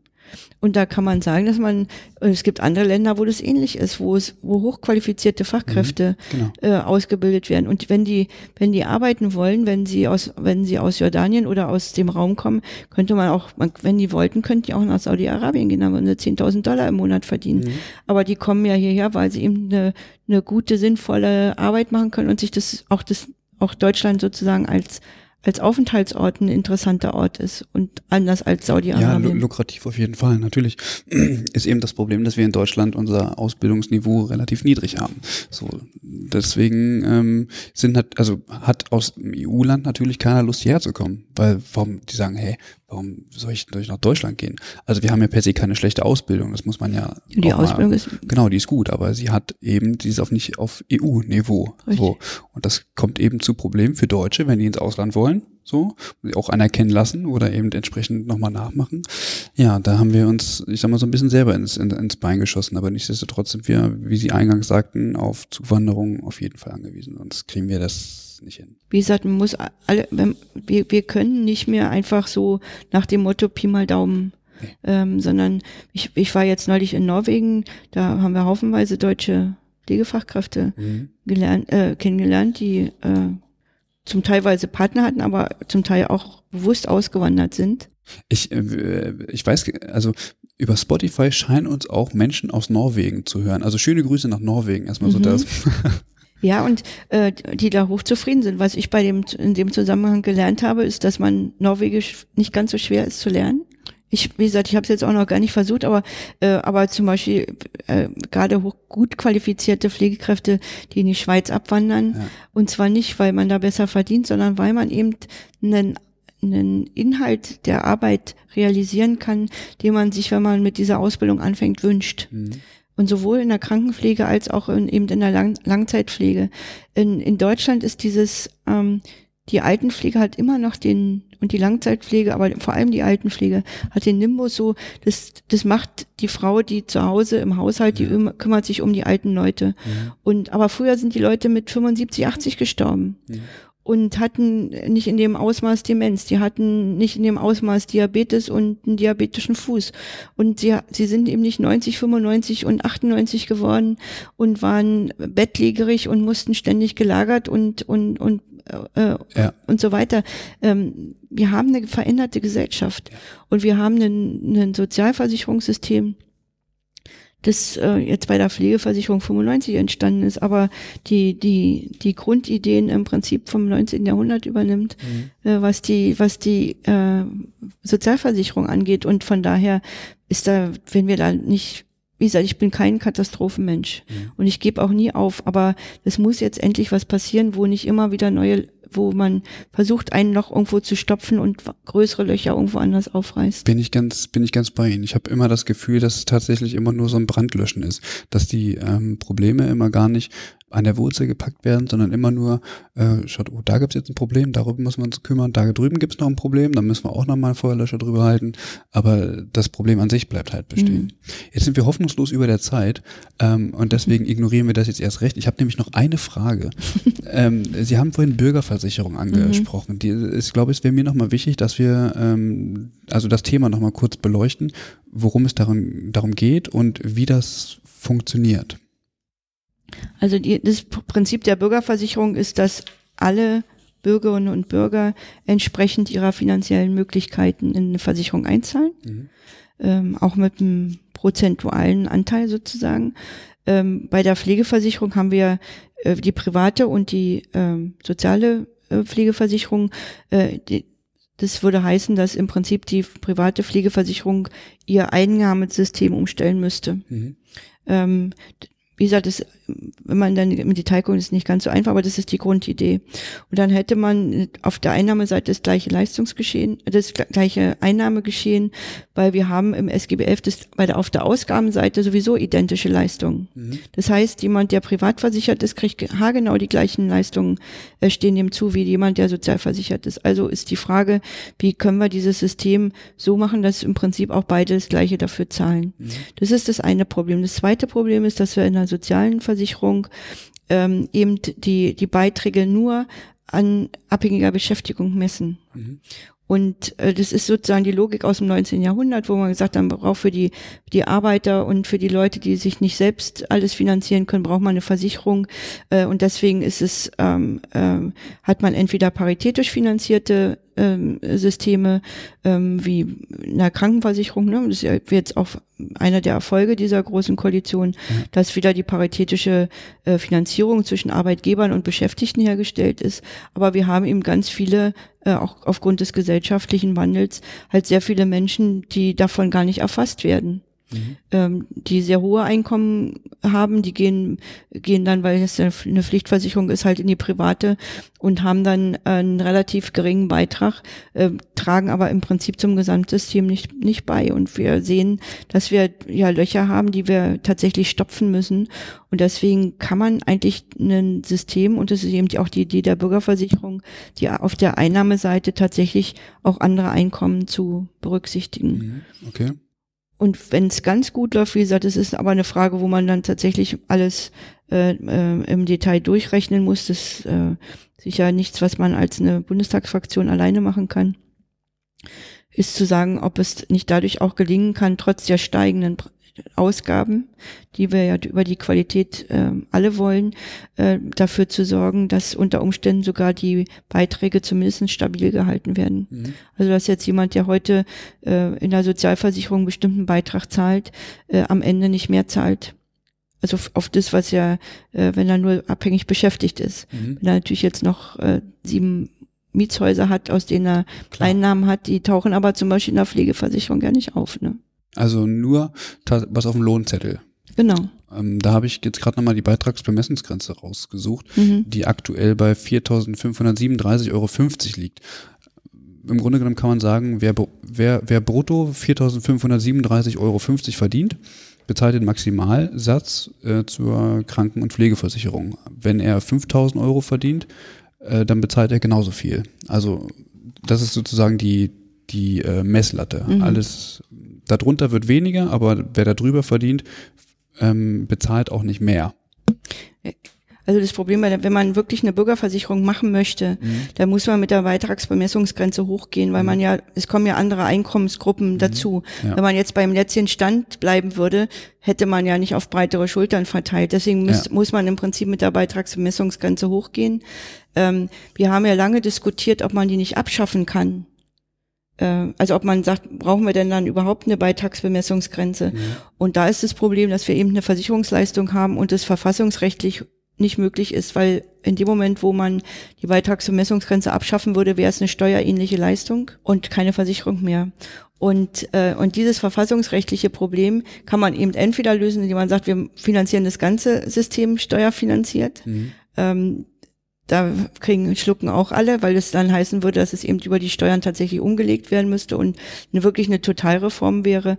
Von daher ist äh, jetzt un, unsere Haltung im Moment oder, oder, oder unsere Haltung, nicht im Moment, sondern unsere Haltung, dass wir sagen, wir behalten das Versicherungssystem äh, bei, brauchen aber eine erhöhte Beitragsvermessungsgrenze, um tatsächlich auf eine breitere Basis zu kommen mhm. und eben dafür zu sorgen, dass für die große Masse der Bevölkerung, also um die 90 Prozent, sich eben nicht wirklich was ändert an, an den, vielleicht sogar die Beiträge gesenkt werden könnten. Mhm. Aber man muss realistischerweise auch sagen, ohne die Erhöhung, Erhöhung der Sozialabgaben können wir uns die Party auf dem Niveau nicht länger leisten. Richtig. Also es gilt aber, das gilt ja für andere auch. Natürlich. Äh, das gilt, äh, das gilt ja für die Rentenversicherung. Da ist ja schon seit langem ja. die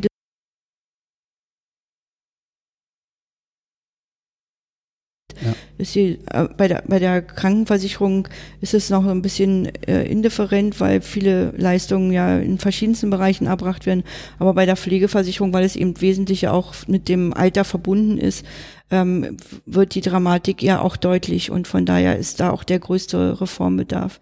Ähm, wir haben wir haben in allen diesen Bereichen diese, diese paritätische Finanzierung jetzt ja. im Bereich der äh, eben für die abhängig Beschäftigten, äh, was ja im Prinzip eine gute Sache ist. Und die Frage ist, wie man es jetzt schafft, dass eben auch andere Einkommen, äh, Mieten äh, und, und solche Fra äh, anderen Einkommen tatsächlich herangezogen werden. Herangezogen werden. Das mhm. ist im, im Moment das, was ansteht. Und eben die Überführung der äh, was heißt die Überführung, die Möglichkeit der oder die Voraussetzung, dass die privaten Versicherungen eben analog die, die ähm, Beiträge erheben und nicht über Prämien. Mhm. Okay, damit sind wir eigentlich am Ende. Ähm, oder haben Sie noch ein Thema, was Ihnen wichtig ist? Gibt es was, worüber Sie noch reden wollen? Was Sie noch loswerden wollen? Ich bin, äh, gestern war ich ähm, mit ganz vielen Pflegekräften zusammen und da haben die gesagt, was ich, wenn ich nochmal in die Pflege zurückkehren würde, was ich mir, was ich gerne machen würde. Ja. Und da habe ich gesagt, ich würde gerne in die ambulante Langzeitpflege gehen. In Systeme, wo man selbstverwaltet arbeitet, wo man selbstbestimmt arbeitet, wo man ein Team hat, ähm, wo alle auf Augenhöhe arbeiten, mhm. äh, wo man ähm, patientenorientiert arbeiten kann, wo man auch mal die Flexibilität hat zu sagen, ja, ich mhm. kann das machen, was mir wichtig ist und was für diesen Menschen, mit denen ich gerade zu tun habe, äh, was dem gut tut. Also schon selbstbestimmt quasi ähm, arbeiten. Selbstbestimmt mhm. und viel mehr patienten- und menschenorientiert, als es im Moment möglich ist. Mhm. Ja, dazu brauchen wir, glaube ich, ähm, einfach die Möglichkeit der der, der hochqualifizierteren Ausbildung, Richtig. dass wir uns vom, von, dem, von der Arztzentrierung oder Arzt- und Ärztinnenzentrierung entfernen können, eigenständiger handeln können. Das ist, glaube ich, ganz wichtig. Und dass es auch Möglichkeiten gibt der Finanzierung. Wir haben das jetzt in den letzten anderthalb Stunden gut besprochen. Also, dass ähm, sich Angehörige und Pflegebedürftige das leisten können. Ich sag mal, von gut ausgebildeten Pflegenden versorgt zu werden und dass es gleichzeitig aber auch für Pflege die Möglichkeit gibt, in solche Bereiche auch reinzukommen und eigenverantwortlich zu arbeiten. Ich glaube, wir haben noch einen langen Weg vor uns. Äh, aber diese Woche, diese Woche, Moment, was ist denn heute? Heute ist Mittwoch. Die Bundespflegekammer ist auf den Weg gebracht worden. Und ich glaube, das ist ein ganz wichtiges Zeichen. In Hessen ist noch nichts passiert. Also Landespflegekammer ist da ja leider gescheitert. Wissen Sie, wie es da weitergeht? Naja, aber sicher ist natürlich dass, dass die Befragung jetzt erstmal äh, gescheitert ist und Genau. jetzt natürlich überlegt werden muss, ähm, wie es weitergeht. Ich denke, von daher ist die Gründung einer Bundespflegekammer, also das auf den Weg zu bringen, Ja. der richtige Weg. Dafür braucht man ja drei Kammern, um das auf den Weg zu bringen. Und ich hoffe, äh, dass wir jetzt mit Nordrhein-Westfalen und Baden-Württemberg ja weitere Ja. Bundesländer nachziehen werden. Ich wünsche mir im Prinzip, dass wir vielleicht in ein, zwei Jahren äh, in Hessen nochmal eine Befragung durchführen, die die Qualität von Nordrhein-Westfalen hat. Und da hat man gesehen, dass mit 79 Prozent äh, eine sehr, sehr breite Mhm. Mehrheit äh, sich findet. Und äh, in Hessen ist es an 51 Prozent Nein gescheitert. Ich ja, finde, das ist sicher was, wo man, was man akzeptieren muss erstmal, aber wo man tatsächlich überlegen muss, ähm, was unter Umständen eine bundesweite Bewegung ähm, auch nochmal beschleunigen kann in Ja. Hessen. Es gibt aber trotzdem andere ähm, Bewegungen in Hessen, soweit ich weiß. Also der Fachbeirat Pflege wird ja jetzt gestärkt, soweit ich weiß, durch den Landespflegerat und Verdi. Die tun sich da zusammen, dass ähm, da die, die, Pflege, die Landespflegekonferenz ähm, etabliert wird. Mm, Und ähm, von daher, ja, ist jetzt aktuell wahrscheinlich erstmal nicht so schlimm, dass man da die Pflegekammer nicht hat. Ähm, aber ich hoffe, dass das auch kommt. Aber das ist halt eine, das ist eine gute Lösung für die aktuelle Situation, aber keine Dauerlösung. Nee, das nicht. Gut, damit sind wir am Ende. Vielen Dank, Frau Schulz-Asche, ähm, dass Sie sich so viel Zeit genommen haben und ähm, wir ja über grundsätzliche Probleme und auch Lösungswege sprechen konnten. Und ähm, wann wir wiederkommen, weiß ich tatsächlich gar nicht. Ähm, aber ihr habt jetzt erstmal genügend Zeit, ähm, uns ein paar Sternchen zu geben, zum Beispiel auf iTunes. Darüber freuen wir uns sehr drüber oder auch ein paar Rezensionen. Und wenn ihr Lust habt, mitzudiskutieren, dann seid ihr eingeladen, das auf übergabe-podcast.de zu machen. Da einfach auf die Folge klicken und dann könnt ihr ganz unten Kommentare schreiben. Wir antworten auch und freuen uns über alles. Oder auf Twitter oder auf Facebook. Und bei Twitter würden Sie sich wahrscheinlich auch mit entsprechend beteiligen, wenn es die Ja, Zeit natürlich. zulässt. Genau. Ähm, ansonsten würde ich sagen, Tschüss.